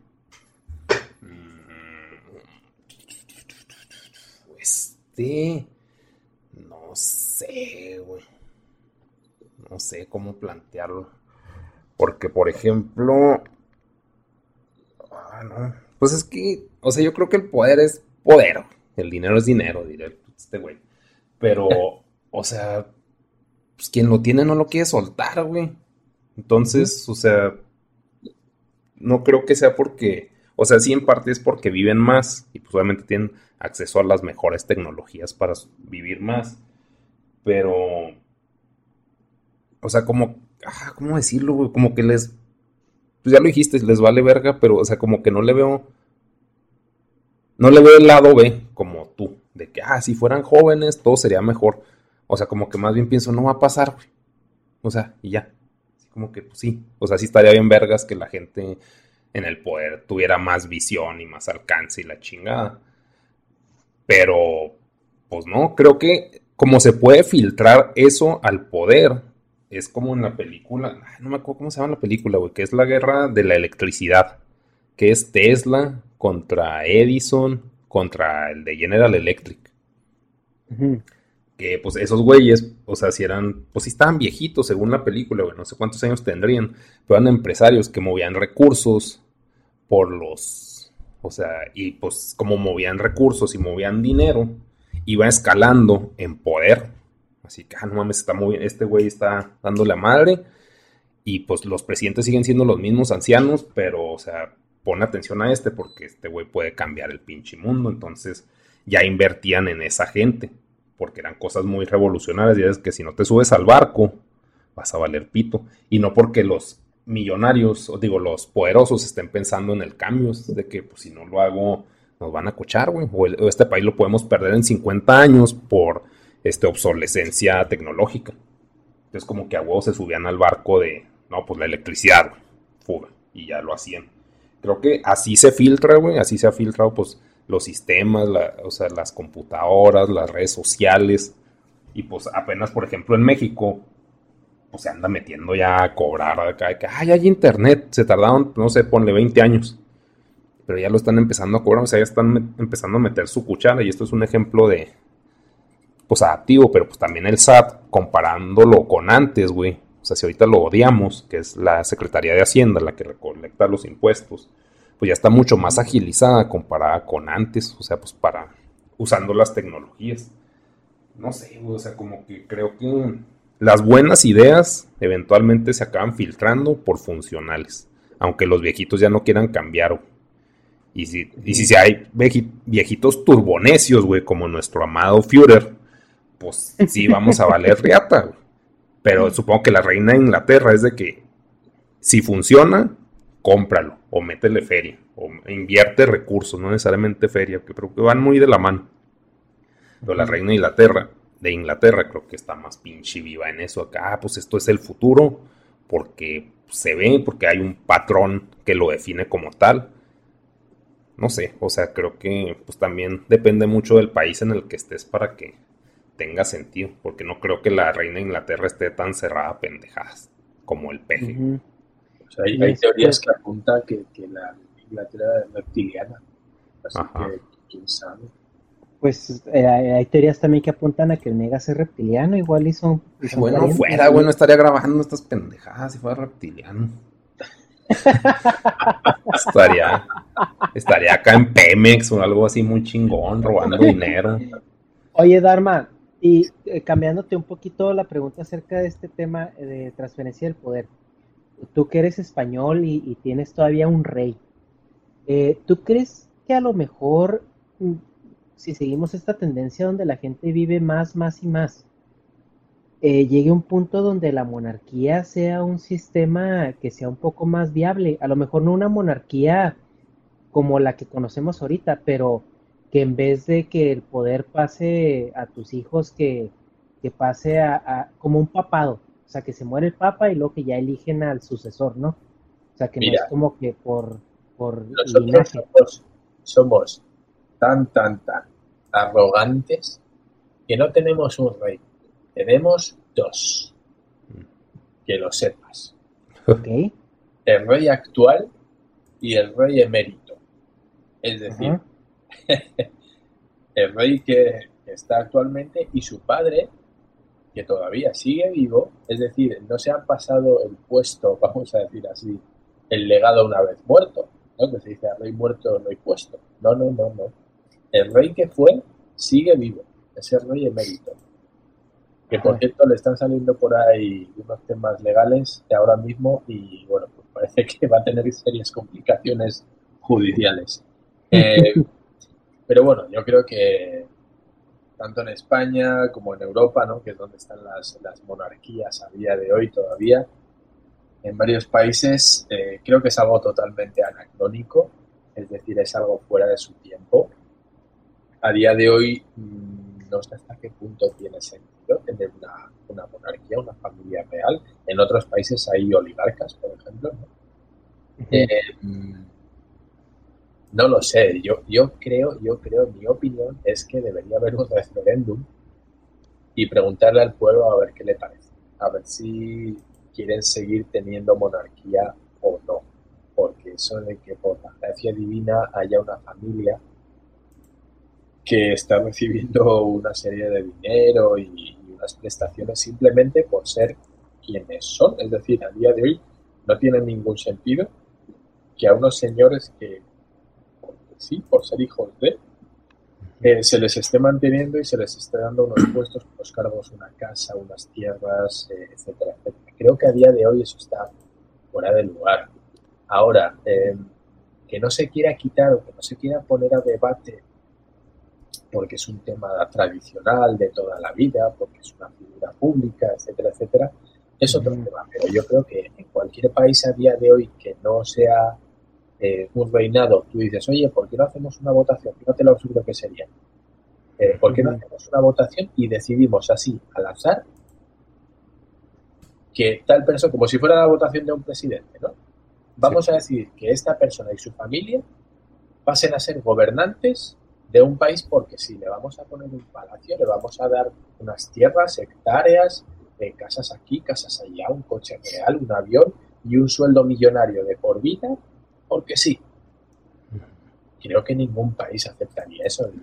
¿Y de qué? ¿Por qué? Oye, perdón, perdón, hay un paréntesis, creo que es algo que ese punto lo apoya mucho el populismo aquí en México. O sea, porque dicen, no, es que sí va a tener cosas muy padres como pues, un carro, una casa y terrenos y la chingada. Pero nunca plantean. Y, y chance, o sea, 50-50. Nunca plantean de que pues ese güey también va a tener una responsabilidad. O sea, no nomás se la va a pasar así pinche chaqueteando. oh, sí, mi carro, la chingada. Y ¿Qué pues, responsabilidades opinas tú que tiene? Este, pues se supone, se supone que pues en teoría pues es el que gobierna, ¿no? Entonces, o sea, por ser hijo del papá, es como si yo tengo, pues no sé, un negocio de, ah, pues de qué chingado, de, de ganadería. Vamos a poner aquí el ejemplo de Visa del Norte. Y pues soy hijo del ganadero que fue creciendo el negocio. Entonces yo estoy relacionado con el negocio que estoy manejando. El negocio que se está manejando aquí es la política. Estoy hablando teóricamente y en un modelo funcional. Claro que debe haber juniors inútiles que no hagan ni verga en el negocio ganadero. Pero pues debe haber, por ejemplo, un hijo que pues sí ejerza bien, que sí supla al que ya está. Pone que si hubo un punto que era elección divina y ya pues se chingaron porque era el que tenía dinero. Supongo, el que tiene más recursos por lo general es el que gobierna y domina. Que se fuera heredando y se fuera degradando también es muy válido pero creo que también los que saben gobernar son los que tienen más acceso a recursos porque saben administrarlos mejor, pero sí puede haber muchos que pues si caigan en me vale madre y actuamos a lo pendejo. Que no sé, en España se podría creo ejemplificar ese caso porque pues colapsó la economía, ¿no? O sea, no sé si sea totalmente culpa del gobierno que la economía colapsara. ¿Hace cuánto tiempo fue eso? tenía 16, 17 años, Ajá. sí, hace unos 15, 16 años. entonces, si se lo atribuimos a ellos, al gobierno, pues entonces sí, quítense porque no sirven. Pero si no es totalmente de ellos, o sea, pues algo tuvieron que haber hecho. Y, yo creo que los que menos quieren que les colapse el gobierno son los que están a cargo. Pero pues también podemos caer en pinche en el ¿cuál era? Nicolás Maduro que pues nomás no se quita y no se quita y güey la estás cagando espantoso y sigue ahí ahí sí aplica pues se puede decir el, el populismo o bueno no la democracia de que güey pues todos pensamos que estás mal quítate o sea sí pero o sea no nomás son los lujos creo que también son las responsabilidades pero eso es invisible no sé o sea y para las responsabilidades no está, para gobernar no está el gobierno. Ajá, sí, pues por eso. O sea, pero es que no sé, la neta no sé, según yo el rey es el que manda. No. Ah, bueno, pues ahí ya no, cagué el, el rey reina, pero no gobierna. Es decir, quien gobierna son los partidos políticos, es el gobierno. El rey es una figura que a día de hoy tiene poco más que un papel de diplomático. O sea, es como una botarga, es como una mascota, es como el papa. Eso es. Es el jefe del Estado y en el, caso de España es además el, jefe militar del ejército y de las Fuerzas Armadas, pero realmente ellos no toman decisiones, no sacan leyes, no aprueban decretos, no. Todo eso lo hace el gobierno, lo hacen los partidos políticos. ¿Vale? Es un poco como en el caso de Inglaterra que has nombrado tú, a Isabel II. ¿Tú crees que ellos están en el Parlamento? ¿Tú has visto alguna vez a la reina en el Parlamento dictando algo? firmando leyes? No, la, verdad ignoro porque como no es mi, si, si el mío lo ignoro, el, el sistema político, el lugar en el que vivo. No, no, era, una pregunta retórica. Eh, ah. Es decir, pues no, ellos lo que están es en el Palacio de Buckingham eh, haciendo sus funciones, que sus funciones son pues un poquito lo que decía de diplomático, pues ir aquí a inaugurar una cosa, ir ahí a otra, ir a, a un país de Oriente Medio, a hacer negocios, eh, sí son, es eso, la palabra es diplomacia, son diplomáticos. Entonces lo que hacen es pues eh, ir a entablar relaciones de amistad con otros países o de interés, es decir, sí tienen un papel, ¿vale? No, no estoy diciendo que sean auténticos inútiles y los parásitos, sí tienen un papel, pero es un papel de diplomático y para eso existen los diplomáticos, es decir, eh, ya tenemos gente que cumple con esa tarea. Lo que es es pues eso, como un papa o como una, como no voy a decir una mascota, ¿no? Lo que decías tú, pero bueno, sí es una especie de figura que representa a España, pero que realmente mm, no sé hasta qué punto toma decisiones. Entonces es como un símbolo, pero realmente no, no sé hasta qué punto aporta. Quiero decir, si tú quitas a, a la realeza en España, el sistema sigue funcionando igual. No se cae nada. Entonces, claro, es que a lo mejor la percepción es que pues, los reyes gobiernan. No, no gobiernan. El rey reina, pero no gobierna. Eso es un dicho que hay aquí. Es decir, ellos no toman decisiones, no tienen toma de decisiones. Simplemente son una especie de representante de España. Entonces, claro, pues hasta qué, hasta qué punto, ¿no? Eh, parece tener una, una, infraestructura alrededor de una familia en el que, bueno, pues tienen una vida de lujo, Ernesto, tú me comentabas también un tema con los descendientes de Moctezuma en otro podcast que ya, que ya sacaremos. Pues es un poco eso, ¿no? O sea, eh, realmente se está, se está pagando, se está subvencionando a una familia eh, que tiene una función, yo no sé en el caso de, bueno, pues los descendientes de Moctezuma, qué función están ejerciendo, tanto en México como en España, pero, pero bueno, ellos siguen recibiendo cierto atributo, ¿no? Lo comentabas. Pues eh, sí, su función es, es estar ahí. De hecho, en España son parte de la realeza. ¿Serán embajadores o algo así? No, son, son duques y son... Ellos son parte de la familia real. Y, y es, eh, viene desde que cuando fue la conquista se llevaron a una a los hijos de Moctezuma se los llevaron a España y los casaron con, gente de la realeza ya. Y, y, aparte México los tiene pensionados, les paga una pensión en oro eh, mensualmente. ¿Por qué? No sé, porque son los descendientes de Moctezuma, han de ser muy importantes históricamente, pero sí tienen como esa parte muy mística de que pues vienen de Moctezuma y como su línea genealógica está como muy bien documentada. Entonces, pues no, no es así como que los hijos perdidos, ¿no? Pero eh, volviendo un poquito al tema que tú decías donde, sí. donde tú decías que una, un país no podría aceptar elegir a una persona random y pagarle por toda la vida esos lujos. Pues ahorita se hace.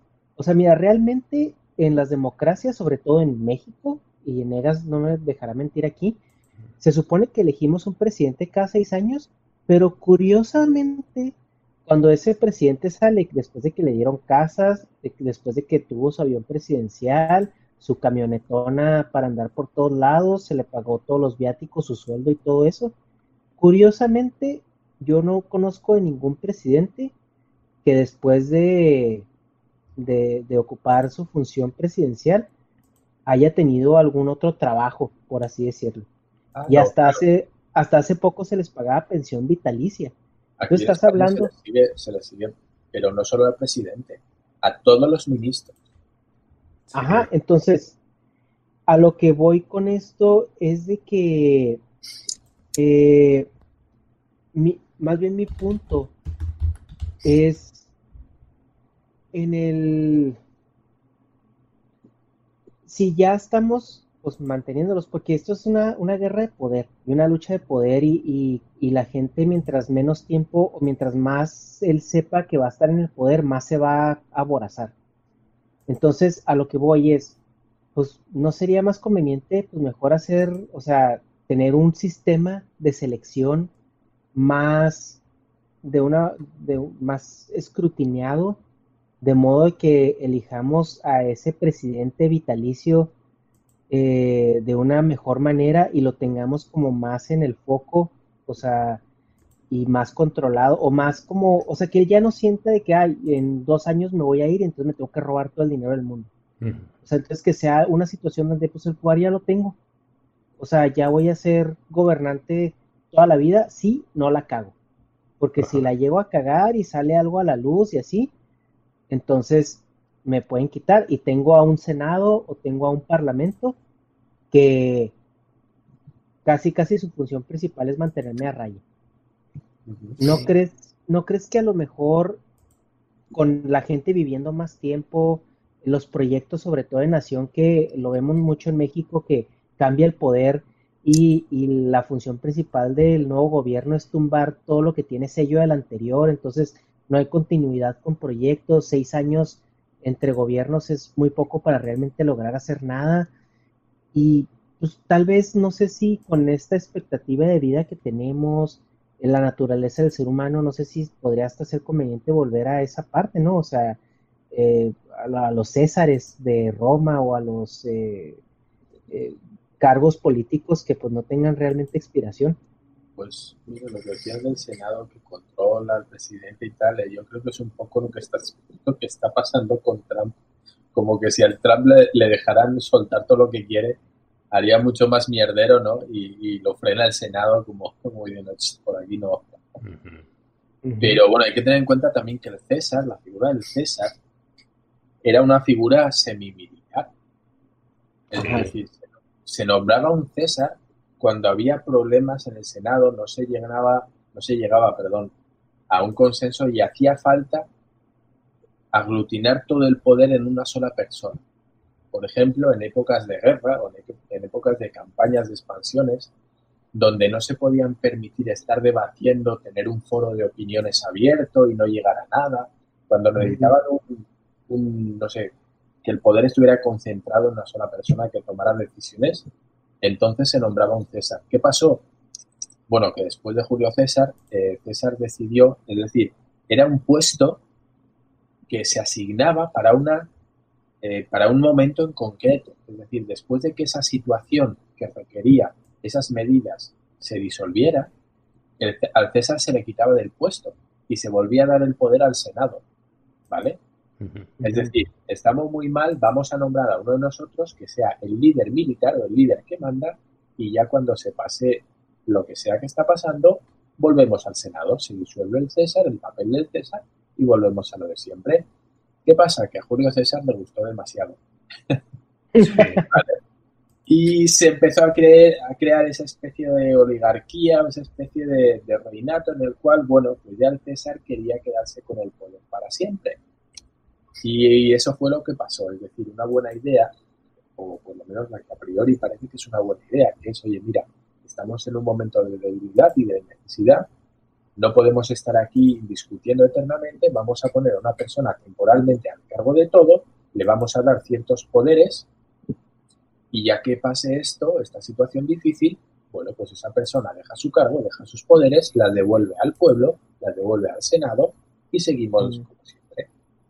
Esa era la teoría del César, ¿vale? Por eso se nombraban los Césares.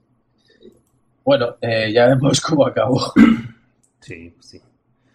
Pues es que, no, ah, no sé, pues es que, o sea, como que, no sé si han visto el, el video de Migala sobre el poder. O sea, pues es que el poder, pues es acá mega adictivo. Entonces, más que las monas chinas, entonces, pues no lo quieres soltar jamás. Entonces, hay un dicho, que dice, ¿no? El, poder corrompe y el poder absoluto corrompe absolutamente. Absolutamente, sí. Entonces, pues, o sea, podemos estar hablando de que, ah, pues sí estaría bien padre y la chinga, pero pues, o sea, como los monos al parecer cuando están en el poder, pues se poseen, güey. O sea, sí, sí estaría muy vergas que no lo hicieran, pero no va a dejar de pasar. Y, o pues sea, es que y que duren un chingo, que... es lo que querías, que, pero pues, o sea, como que si duran un chingo, o sea, no sé, o tienes razón. En el momento, pues por ejemplo, suponiendo, güey, en mi ignorancia que creía que la reina, pues era acá la manda más, güey, de, por ejemplo, de Inglaterra, pues sí, considerando que sigue siendo, según yo, los que dominan al mundo, Inglaterra, pues está bien chido que siga gobernando la señora esa, güey. Porque si entra acá el hijo con, bueno, que ya no está, el hijo con su hija latina exótica, güey, hacer su cagadero, pues así como que no, no, no le muevas. Suponiendo.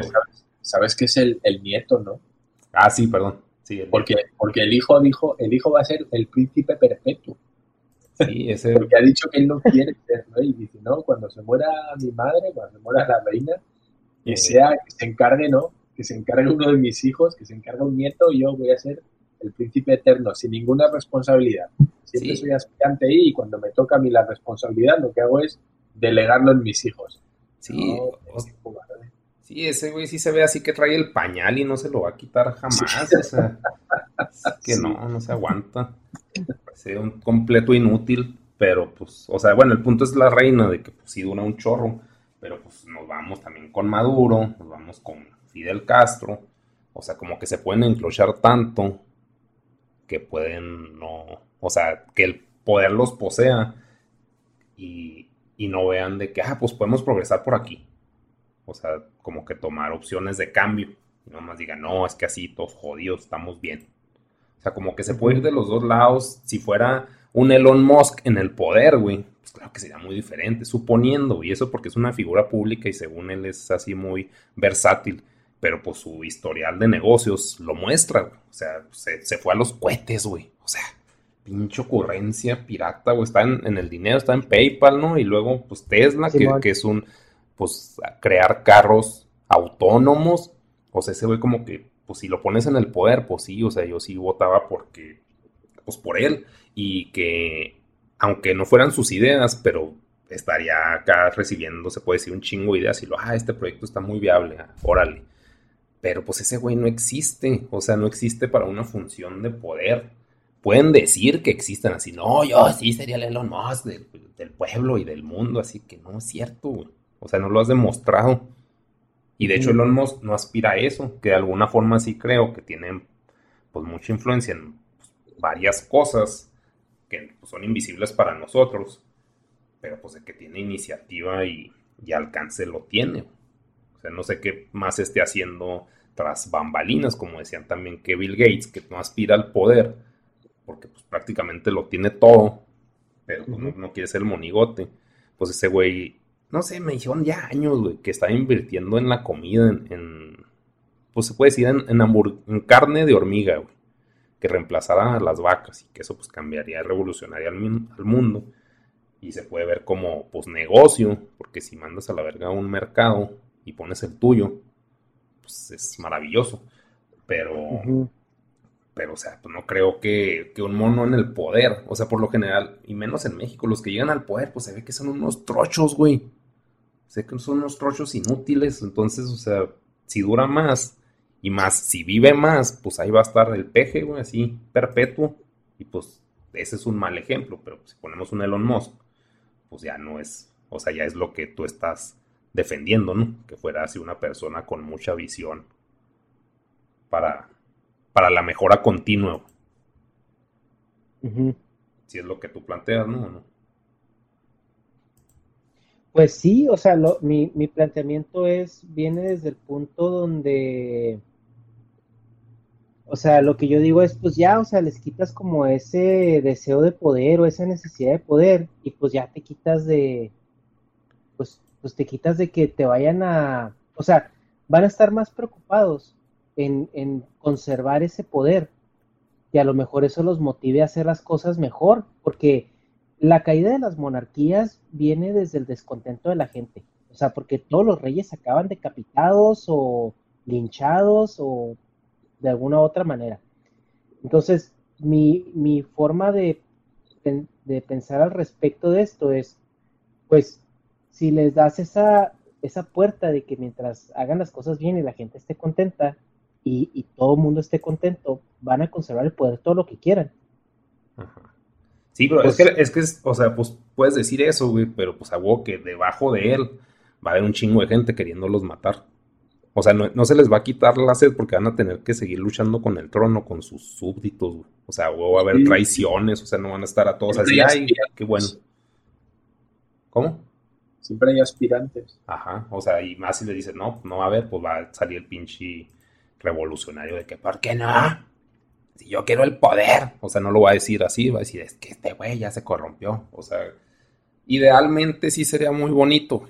O sea, como pues, el padre de familia, que cuida a toda la familia y es su jale y chingues. Y ya. Pero pues a nivel mundo, güey, pues o sea, que estuvieras así tú con tu familia y fueras el padre de familia y luego estuviera acá el vecino así de, yo quiero tu vieja. O sea, pues es así como que, pues no mames, no te deja vivir eso, güey, ni trabajar. Nomás estás viendo, cuidando acá el ganado, a ver si no se te van a ir al otro corral, güey. O sea, como que cosas así. Son, son pues invisibles en el punto que estabas planteando. Ah, pues sí, pero es lo que digo. O sea, por ejemplo, si tú tienes un presidente que, que está, o sea, que tiene Ah, porque aparte también eso solucionaría el querer acaparar todo lo más posible, el menor tiempo posible, que es lo que ellos tienen para estar ahí en esa situación de poder. Entonces, el, yo siento que a lo mejor un rey durante todo su span de vida, pues tiene más oportunidades de hacer cosas a más largo plazo, o sea, que sean como mejor planeadas y mejor ejecutadas. Ajá y como no tiene que estar luchando con, esa parte de que, ah, es que ya en dos años me voy, o ay, este que si ya me voy, o sea, voy a tener que huir como Peñañito, güey. O sea, Peñañito se fue del país, güey, ¿de dónde está sacando dinero para eso? Pues... pues de la pensión, ¿no? Infinito. Pues la pensión y lo que se haya... Clavado. Robado, güey, todo el rato, porque pues ni modo que no. Sí, pero pues, es que como que pues pesimistamente pienso yo, güey, pues eso no va a dejar de pasar. O sea, no creo que el peje se vaya así muy pinche bañadito a su casa y ya se guarde. Que si se las va a dar de santo, pero pues claro que va a tener un chingo de feria ahí clavada. No sé. O sea, sí sería ideal. Y pues nosotros pensando, pues se puede decir como ingenieros, güey, funcionales, es de que pues cómo sirvo el mayor tiempo posible y cuando yo no sirvo me quito y dejo de estorbar, güey. Pero dile, es un pinche licenciado, güey. O sea, mames, güey. No, no, no. O sea, no cae en la cabeza. No, pues es mi puesto, pues luego, ¿qué hago? Y no mames. Y... Pero también eso eh, pensamos quizás así, güey, porque todavía estamos en un intervalo funcional, güey. Pero pues el punto es que nadie queremos ser desechables, güey. Cuando no somos desechables, pues sí decimos que desechen a los desechables, pero cuando nosotros nos volvamos desechables es de que, ey, ey, no, no sean culos. No, y, eso, es lo que, o sea, es, es, a lo que iba con mi punto inicial, o sea, que proponía que, por ejemplo, antes esa, o sea, esos ciclos de transferencia eran más rápidos porque pues la gente, pues, güey, si vivías 60 años, no llegabas a los 60 años como ahorita la gente llega. Entonces, eh, es, esas personas ya eran o muy viejitos, seniles, ya estaban a punto de morirse, y los, la gente de, de 27, 30 años, ya estaba tomando las decisiones importantes, ya llámese de una eh, decisiones políticas o de una empresa. Eh, de una empresa.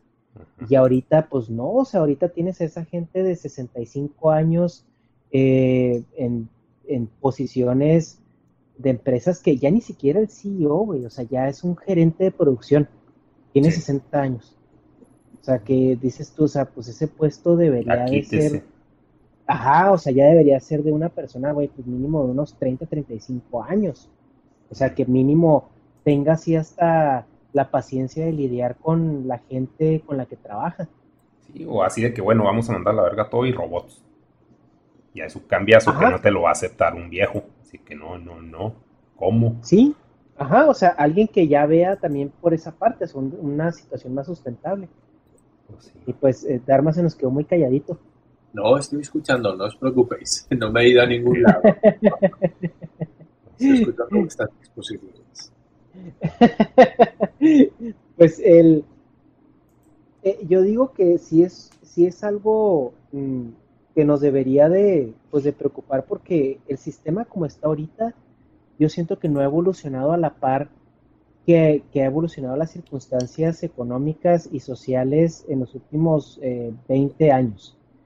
Entonces, lo que a mí me preocupa es de que si esta tendencia sigue, que es lo más seguro que vaya a seguir igual, vamos a ver gente que a sus 80 años va a ser funcional todavía. Entonces, hay dos maneras de solucionar esto. O extiendes la vida útil o la vida activa en, en situaciones económicas a, los, a las personas, o descifras otra manera de ser más sustentable para seguir pagando pensiones. Porque estamos hablando de que eh, se está recorriendo la edad de retiro. Antes era 50 años, luego 55, luego 60, ahorita ya estamos en los 65. O sea, va a ser cuestión de generación y media para que ya los 75 sea la edad de retiro. Sí, no. Pues, o sea, pues es que sí, O sea, sí tienes razón, pero pues, o sea, ¿cómo? O sea, sí tienes razón, pero como que no se me ocurre cómo chingados cambiarlo. O sea. Pero bueno, yo también digo, jugar con estas ideas de, digamos, de la inmortalidad, ¿no? De alargar la vida más allá de lo, de lo biológico, es entrar en terrenos muy pantanosos porque pues, hablar de estos temas pone los dientes largos a más de uno. Es decir, si tú a una persona con mucho dinero y poder le dices que... Que quítese. no, eh, pero le dices que va a tener posibilidades de alargar la vida si hace estas cosas éticamente eh, bueno, aceptables o no, esa persona se va, se va a agarrar a los bienes que tiene, al dinero que tiene. No sé, estoy abriendo un debate nuevo, ¿no? Pero bueno, no sé si veis por dónde voy. pero yo creo que la gente, o yo quiero entender que la gente antiguamente entendía que su paso por la vida tenía un, un inicio y un final.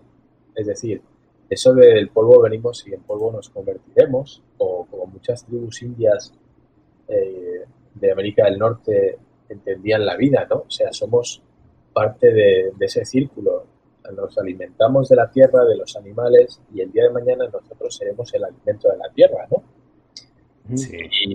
Y, creo que estamos Es decir, ya no concebimos eso, no concebimos que somos parte del ecosistema, sino que somos una especie de especie predadora de, todo lo que cae, todo es nuestro, todo es para nuestro beneficio y todo es para que yo lo use, ¿no? O sea, yo no, yo estoy fuera de ese, de ese sistema, yo no formo parte del círculo de la vida, como decían en, en el Rey León. Y eso es peligroso, eso es peligroso porque, porque creo que nos da una sensación de semidivinidad en el cual estamos por encima de la naturaleza y eso no es así.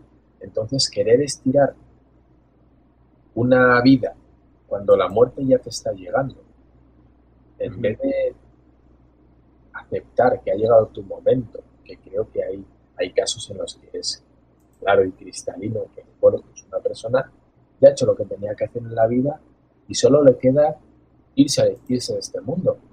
Es decir, no, no, no largarlo, no despacharlo, pero dices, pues ya, ya hizo lo que tuvo que hacer, ya vivió, ya se casó, ya tuvo hijos, ya fue feliz, ya, ya está, ya, ya, le, ya se puede ir contento de esta vida, ¿no? Vamos a decirlo así. Y nos empeñamos cada vez más en no, en alargar y alargar, y con tubos, entubado, no sé qué, no, vamos a con respiración asistida, con tal. Yo me pregunto, ¿no es mejor aceptarlo cuando viene de manera natural, me refiero. Y ya está. Y no hacer un drama con eso. Sí, pues, o sea, pues sí, también sí se me hace mejor, pero pues. Creo, creo que, deberíamos trabajar en ese tipo de cosas, en decir, mira, esto es inevitable. Y, lo que hay que hacer es llegar a un punto en el que, mira, te ha llegado, te ha llegado, algunos antes, otros después. ¿Has tenido una buena vida? Sí. O no. Es decir, si no has tenido una buena vida, pues ya tranquilo que se te acaba. Y si la has tenido, pues te vas con una sonrisa en la boca. Y ya está. Hay muchos países en los que la muerte se celebra. sí, pues sí. Yo no estoy diciendo que haya que hacer una fiesta, a lo mejor, pero bueno, eh, nosotros, bueno, pues hacemos el, el o el velorio, nosotros allá, y todo es una pena, ¿no? Todo son lágrimas, todo se nos ha ido, se nos ha ido, se nos ha ido, ¿no? Y en vez de, en vez de decir, pues mira, tuvo una vida plena, fue feliz, nos dejó muchas cosas, obvio nos da pena, todo nos da pena que se vaya un ser querido, pero entender que su tiempo en esta vida ya fue, ya pasó. Oye, Dharma y Megas, ahí yo creo que, bueno, les quería proponer eh, a lo mejor un, un tema para otro podcast porque tú tocaste un tema de, alargar la vida de manera antinatural, pero es que realmente la vida no se ha alargado de manera antinatural. O sea, bueno, los antibióticos son antinaturales, que matan la biota. Pero eh, realmente no estamos trayendo nada de otras galaxias, porque si te pones a pensar, la tecnología viene de, nuestra capacidad de manipular los recursos naturales, ¿no? Sí. Y en base a, cuestiones tecnológicas hemos logrado un avance en, en, nuestra expectativa de vida. Y esto no es nada más porque nos estemos inyectando cosas, sino porque estamos comiendo comida mejor, eh, con una ingeniería agrícola mejor, con una cadena de suministro eh, mejor y aparte también la exposición que tenemos al deterioro es más lenta. O sea, estamos hablando de que pues ya no tenemos que ir a cazar al mamut, arriesgarnos, estar este, a la intemperie, todo eso. O sea, ahorita ya incluso si tienes frío te metes a tu casa y te, te cubres o, o si tienes calor prendes el aire, cosas así. Entonces, realmente es, estamos alargando nuestra vida por una cuestión antinatural o más bien las condiciones de vida están propiciando ese alargamiento de, vida. y también lo otro es de que puede ser, o sea, puede no ser antinatural, pero sí puede ser inorgánico. Yo creo que esa es, otra cuestión tú comentabas que la aparición de nuevas enfermedades que están apareciendo, como el Alzheimer, por ejemplo, eh, son enfermedades relativamente nuevas. ¿Por qué? Porque nunca se había sobrepasado de manera tan masiva este umbral de la edad. Es decir, el Alzheimer es una, edad, es una enfermedad degenerativa que se empieza a desarrollar a partir de una edad. Bueno, hay componentes que lo aceleran o no lo aceleran, pero en principio eh, va, con, con, una edad muy, muy, muy retrasada ya. ¿Por qué hace 500 años no existía el Alzheimer? Bueno, pues porque la gente no llegaba a los 80. Entonces, ¿hasta qué punto la naturaleza no nos, nos está diciendo, güey, ya, o sea, no estás hecho para vivir tanto? Pero es que también lo podemos reducir a cosas tan simples como, por ejemplo, hace a lo mejor mm, dos mil años, no existía la acidez estomacal, porque pues no vivías hasta después de los 35, que es donde todo te da acidez. O por ejemplo, antes porque no había miopía o astigmatismo, ¿no? Eso, bueno, se puede, o bueno, porque no había cataratas antes. Porque antes no había, o sea, como que sí hay ciertas cosas que si te vas más y más allá, pues obviamente si antes la gente vivía 20 años, pues hay muchas cosas que no van a experimentar como dolor en, articulaciones o desgarres musculares por, pues porque ya están viejitos o artritis o problemas de visión por, por edad avanzada. O sea, cosas de ese tipo, no sé, no sé si me explico. Al final hay que tener en cuenta que el cuerpo llega a un punto en el cual empieza la degeneración. Y, lo que estamos haciendo es retrasar esa degeneración, pero llegar a un punto en el cual es imposible. Vamos tapando un parche, vamos tapando otro, vamos subsanando el desgaste. Eh, pero esto es una cascada. Todos conocemos a personas mayores en el cual estaba sana, sanísima, y de repente, por un, resfriado, se va, se va al otro barrio. Sí. ¿Por qué? sí porque todo es como una especie de castillo de naipes. Es decir, sí se mantiene, pero es, un fallo, es como, como, una caída del sistema en cascada. Un fallo desencadena otro, desencadena otro, desencadena otro. ¿Por qué? Porque ya es tan frágil el sistema inmunológico que mientras no tengas nada, no te va a pasar nada, pero en cuanto tengas un mínimo, va a empezar a acusar el resto de sistemas que ya están muy desgastados. Es decir, si todo va bien, no pasa nada como alguien sople a la torre de naipes de cartas, se cae todo. Y eso es un poco lo que está pasando.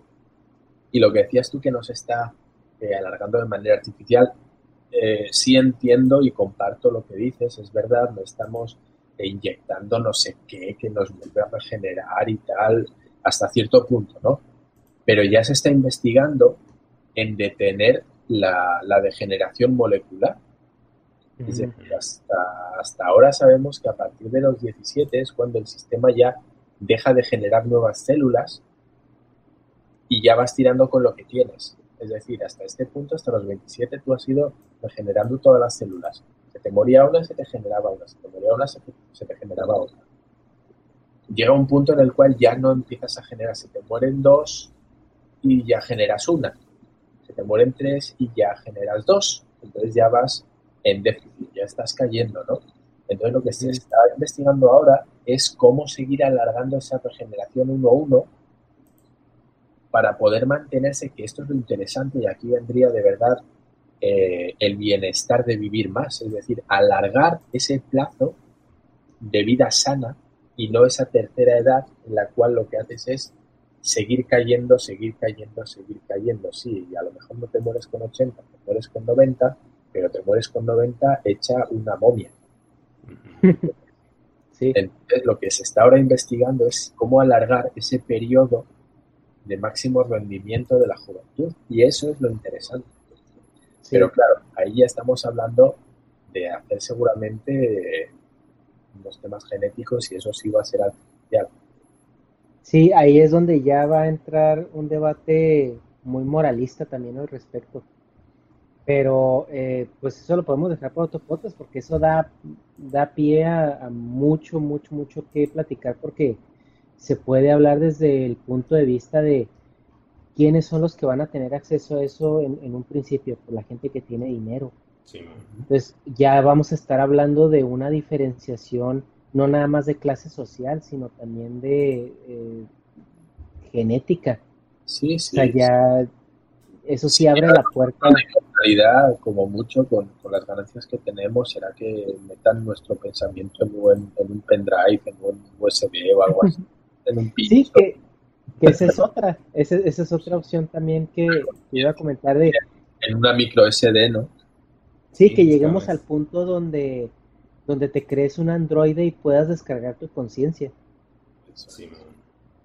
y, y, luego ya vives para siempre en ese androide y todo eso, y, pero y luego, o sea, porque mira, el cerebro funciona con impulsos eléctricos. Entonces, en el momento en que nosotros eh, mapeemos completamente el cerebro y entendamos cómo funciona la conciencia, nada te va a evitar este replicarla. O sea, porque puedes mapearlo. Entonces, eh, eso ya despierta debates muy, muy, muy interesantes porque, oye, si te descargas en un Android, entonces sigues siendo persona, ya no eres persona, eres una subdivisión de un ente, estás vivo, no estás vivo, o sea, qué derechos tienes, qué derechos no tienes, es como ya es, otro tema.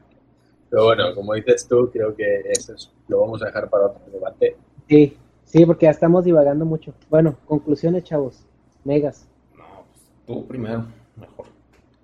yo, no, no, pues yo, yo, yo para cerrar, me interesa escucharlos a ustedes también. Dharma. Venga, va, voy yo. Sí, sí, sí. A ver, a ver qué dice, ¿no? El español primero y luego ya le atacamos por otro lado. Eh, Pero puedo llevarme en orden. Sí, sí, está bien. Em, bueno, yo creo que siempre y cuando el alargamiento de la vida se, se alargue de una manera digna, y aquí ya cada uno puede interpretar a su manera lo de la dignidad de la vida, yo creo que no va a haber ningún problema más allá de la superpoblación ese sería otro punto a mí, ¿vale? Eh, ¿Qué es lo que está pasando ahora? Bueno, pues que lo que se alarga es esa etapa de la vida que realmente no es productiva y que, como indicabas tú, en cuanto a tema de pensiones y a tema social, no es más que un lastre en cuanto a números fríos, me refiero.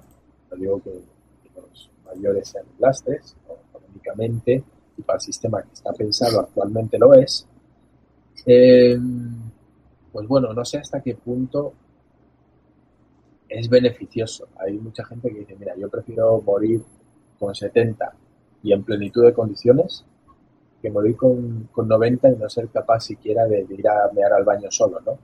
Sí. Entonces, bueno, yo creo que comparto un poquito esa opinión también. No sé si será muy aceptada o no.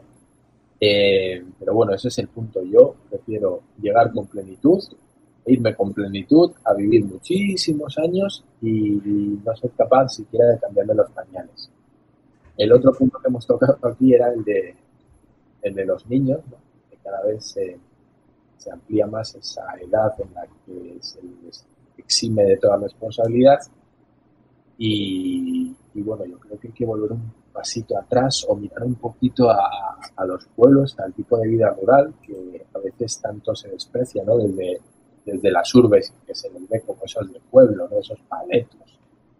Y ser un poquito más humildes y ver que, que tienen una educación práctica, no en cuanto a lo académico, sino a lo práctico, que desde luego eh, tienen un par de lecciones que darnos a, los niños de ciudad. ¿no? Y, ya está, eso es todo lo que tengo que decir. Bueno, entonces voy yo y luego ya que negas de su conclusión y despida después de mí ya que no quiso. Va, va, va. Ya perdiste, el que se fuera ya, pero eso sí, ya negas. Sí, man.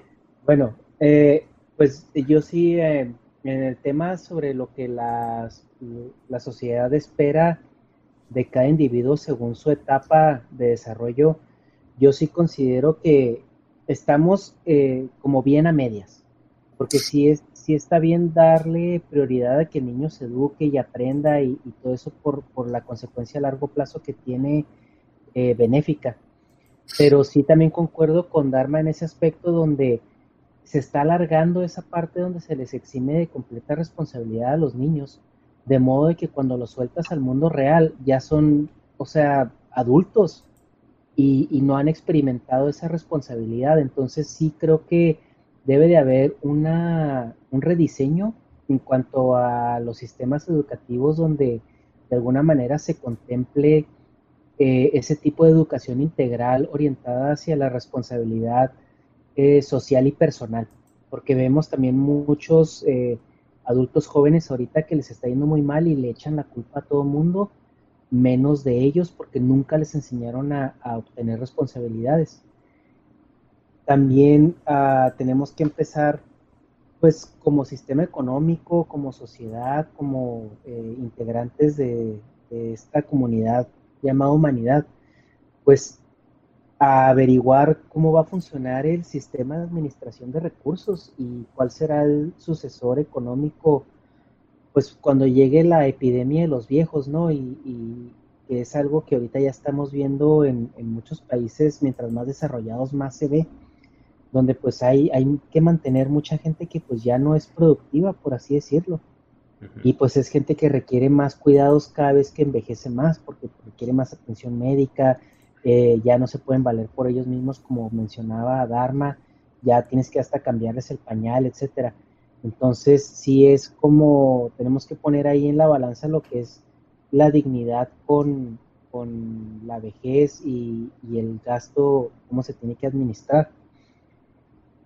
Y en cuestión de, de, las organizaciones y traspaso de poder, pues sí es, es un tema que tiene que analizarse pues caso por caso, porque obviamente no es lo mismo el gobierno o las instituciones públicas a la industria privada. Yo creo que la industria privada pues puede hacer lo que se le da la gana por lo mismo, porque pues es, propiedad privada.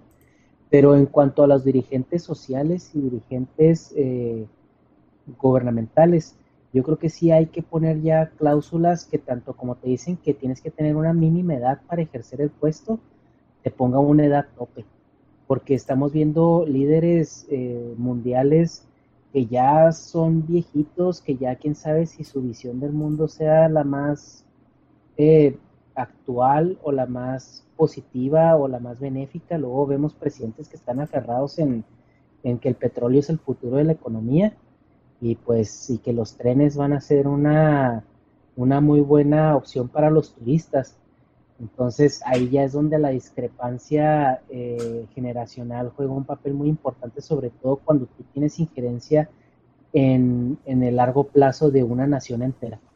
Entonces yo sí, yo sí creo que también esa organización social tiene que voltearse a ver de una manera más escrutinosa, más eh, con más detalle. Y pues, pues nada, eso. Megas.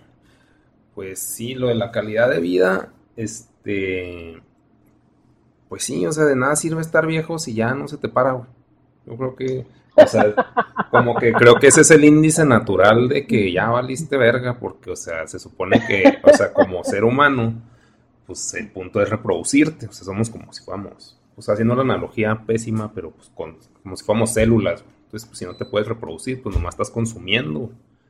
Y en el mercado capitalista tiene mucho sentido el consumidor, de hecho es el principal enfoque, pero pues para quitarnos los recursos económicos para que se los quede otra persona. Por eso es importante el consumidor, porque es alguien a quien le puedes quitar algo. Entonces por eso está chido. Pero, o sea, pues no, o sea, vivir para nomás estar ahí. O sea, sí puede haber un hedonismo y la tecnología se puede dar para que el hedonismo prevalezca, pero, o sea, yo viéndolo, pues funcionalmente, si ahorita no me considero funcional, güey, ahora me imagino los 60 años, güey, o al doble edad que tengo, que son 35, a los 70, güey, es de que qué chingado voy a estar haciendo, güey. O sea, no. Y, y ahorita se supone que sí puedo producir cosas, todavía tengo una capacidad motriz de, efectuar cosas aparte pues de, la reproductiva, pero pues aunque no tuviera la reproductiva, si puedo ser una hormiguita que carga piedritas, pues está bien. Y ya pues, pero ya cuando se acaba la cosa útil, pues ya, bye, güey. O sea, es como que, sí, sí, no, bueno, no, no sé. Entonces no, no, no, no estoy de acuerdo con vivir tanto tiempo. ¿Y cuál es la alternativa a ser funcional? ¿Ser disfuncional?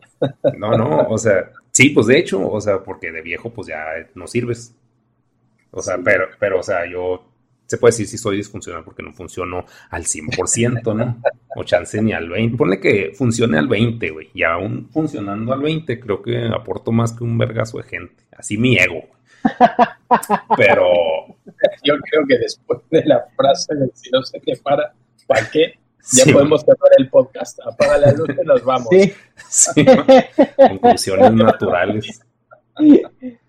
Y luego la otra era, perdón, del gobierno. Pues sí, sería hermoso que el poder fuera de gente funcional que lo sabe administrar, güey. Pero no creo que pase nunca. O sea, sí sería muy bueno. Igual en una empresa que el mando se pasara a los útiles y a los que tienen visión. En el ejemplo aquí de rancho que tenemos y que pues, mi mamá saca mucho a tema, dice, no, es que los al super empezaron pues como una pinche tienda de frutas y verduras. Aquí el al super pues es una cadena ya pues muy grande, creo que es comparable con, con Walmart. Y... Ay, espera, es que se me fue el peor. Pero pues eso es porque pues, puso a los hijos a jalar, los mandó a escuelas chidas, este, tuvieron una visión más amplia del mundo, vieron las tecnologías que venían y las que estaban viviendo ellos y las aplicaron en su momento y por eso ahorita el super está como está. Entonces ahí sí es una buena transferencia de poder efectiva y estamos hablando pues de que es un peo familiar, sigue siendo familiar, pero creando elementos útiles para el crecimiento de la empresa. Sí está muy bonito eso, pero pues ya de eso a ponerle poder, es muy diferente. O sea, es también que el poder no los poseyera, no sé si los poseyó o no, pero visiblemente solo fue crecimiento. Entonces, estoy de acuerdo contigo, Ernesto, pero no va a pasar. Santa Claus no existe. Entonces, ¿qué más? Pues ya no. Ah, lo de los niños, que pues sí, seamos menos. Bueno, ya yo no soy niño, pero soy un niño, pero o sea, que los niños fueran más funcionales y sería bueno eso también tiene mucho que ver con la educación en casa, pero si el papá es un inútil, pues el hijo va a ser un inútil probablemente. Y si en la escuela no les enseñan a hacer cosas manuales, pues no van a saber ni verga. Pero, o sea, de que pueden, pueden, güey. O sea, desde el momento que los pinches niños semibebés, güey, no sé cómo se llama, infantes, güey, puedan usar una tablet, significa tanto que la tablet está muy bien diseñada como que el niño es capaz de, pues de hacer eso y un anciano ya no puede, güey, acá le explota el mundo con tres botones o que le muevan un botón de lugares de que pues ¿por qué se está moviendo? O sea, pero un niño sí lo puede entender y por lo mismo que no tiene la cabeza tan llena de información, que chance para un viejo fue útil en su momento, pero ya es desechable. Entonces sí, sí estaría chido que tanto de cosas de sentido común, de lógica y de pues sí, de motricidad, todas esas cosas, pues sí que se les diera más empuje. Pero pues ahí puede ser o iniciativa del niño, o de los padres, o de la escuela. Pero pues por ley de, la que les decía la ley de Price, pues la raíz cuadrada del total es la que se avienta toda la chamba y la que tiene más iniciativa. No, no toda la chamba, la mitad de la chamba. Entonces, ah, pues sí estaría chido, pero no creo que la gente sea así. Yo antes creía en la gente, Porque pues decía, bueno, mínimo existe, Dios no existe, pero pues, pero la gente sí, pero no, güey, no, no, no hay mañana, güey. El 1%, y el 1% no creo que lo, lo raspe mucho. Yo he de raspar que un 20% de la gente chida. Supone, no, no, no, mala analogía. Ya olviden ese tema, pero sí, esas fueron mis conclusiones. Despido esto. Sí. Ok, no, pues muchas gracias. Hoy hablamos de, de los viejitos y pinches viejitos porque duramos tanto. Pero pues muchas gracias a Dharma por participar y por sincron poderse sincronizar también aquí. Aquí son las 5 de la tarde, supongo que allá son las 11, 12 de la noche. La una, la una. La 1 de la mañana. Y pues Ernesto, allá que son las 4. Las 4. Sí, pero pues él sí tiene un trabajo. Bueno, también Dharma. El único que está de Nini soy yo. Pero pues sí estuvo muy chido hablar de estos temas y a ver de qué tema viene. Porque sí, sí me quedé medio picas para seguir hablando, pero pues aquí se acaba por lo pronto. Duramos dos horas. Chihuahua, muchas gracias por estar. Chihuahua, la vemos. Bueno, sí me despido yo. Hasta luego. Bye. Adiós. Ever catch yourself eating the same flavorless dinner three days in a row? Dreaming of something better? Well, HelloFresh is your guilt free dream come true, baby. It's me, Kiki Palmer. Let's wake up those taste buds with hot, juicy pecan crusted chicken or garlic butter shrimp scampi. Mm. Hello Fresh. Stop dreaming of all the delicious possibilities and dig in at HelloFresh.com. Let's get this dinner party started. Hi, I'm Daniel, founder of Pretty Litter. Did you know cats tend to hide symptoms of sickness and pain? I learned this the hard way after losing my cat, Gingy. So I created Pretty Litter, a health monitoring litter that helps detect early signs of illness by changing colors, saving you money and potentially your cat's life. Pretty Litter is veterinarian developed, and it's the easiest way to keep tabs on your fur baby's health right at home. Go to prettylitter.com and use code ACAST for 20% off your first order and a free cat toy. Terms and conditions apply. See site for details. If you thought the only way to get a more defined jawline with natural looking results was through surgery, think again. Juvederm Volux XC is a non surgical injectable gel filler that improves moderate to severe loss of jawline definition and can help you achieve natural looking results with little downtime. Even better, this improved definition lasts up to one year with optimal treatment. No maintenance required. Improve jawline definition for a smooth, sculpted look with Juvederm Volux XC. For important safety information and to find a licensed specialist, visit juvederm.com. That's J U V E D E R M.com. Not for people with severe allergic reactions, allergies to lidocaine, or the proteins used in Juvederm. Common side effects include injection site redness, swelling, pain, tenderness, firmness, lumps, bumps, bruising, discoloration, or itching. There's a risk of unintentional injection into a blood vessel, which can cause vision abnormalities, blindness, stroke, temporary scabs, or scarring. Talk to a licensed specialist to find out if it's right for you.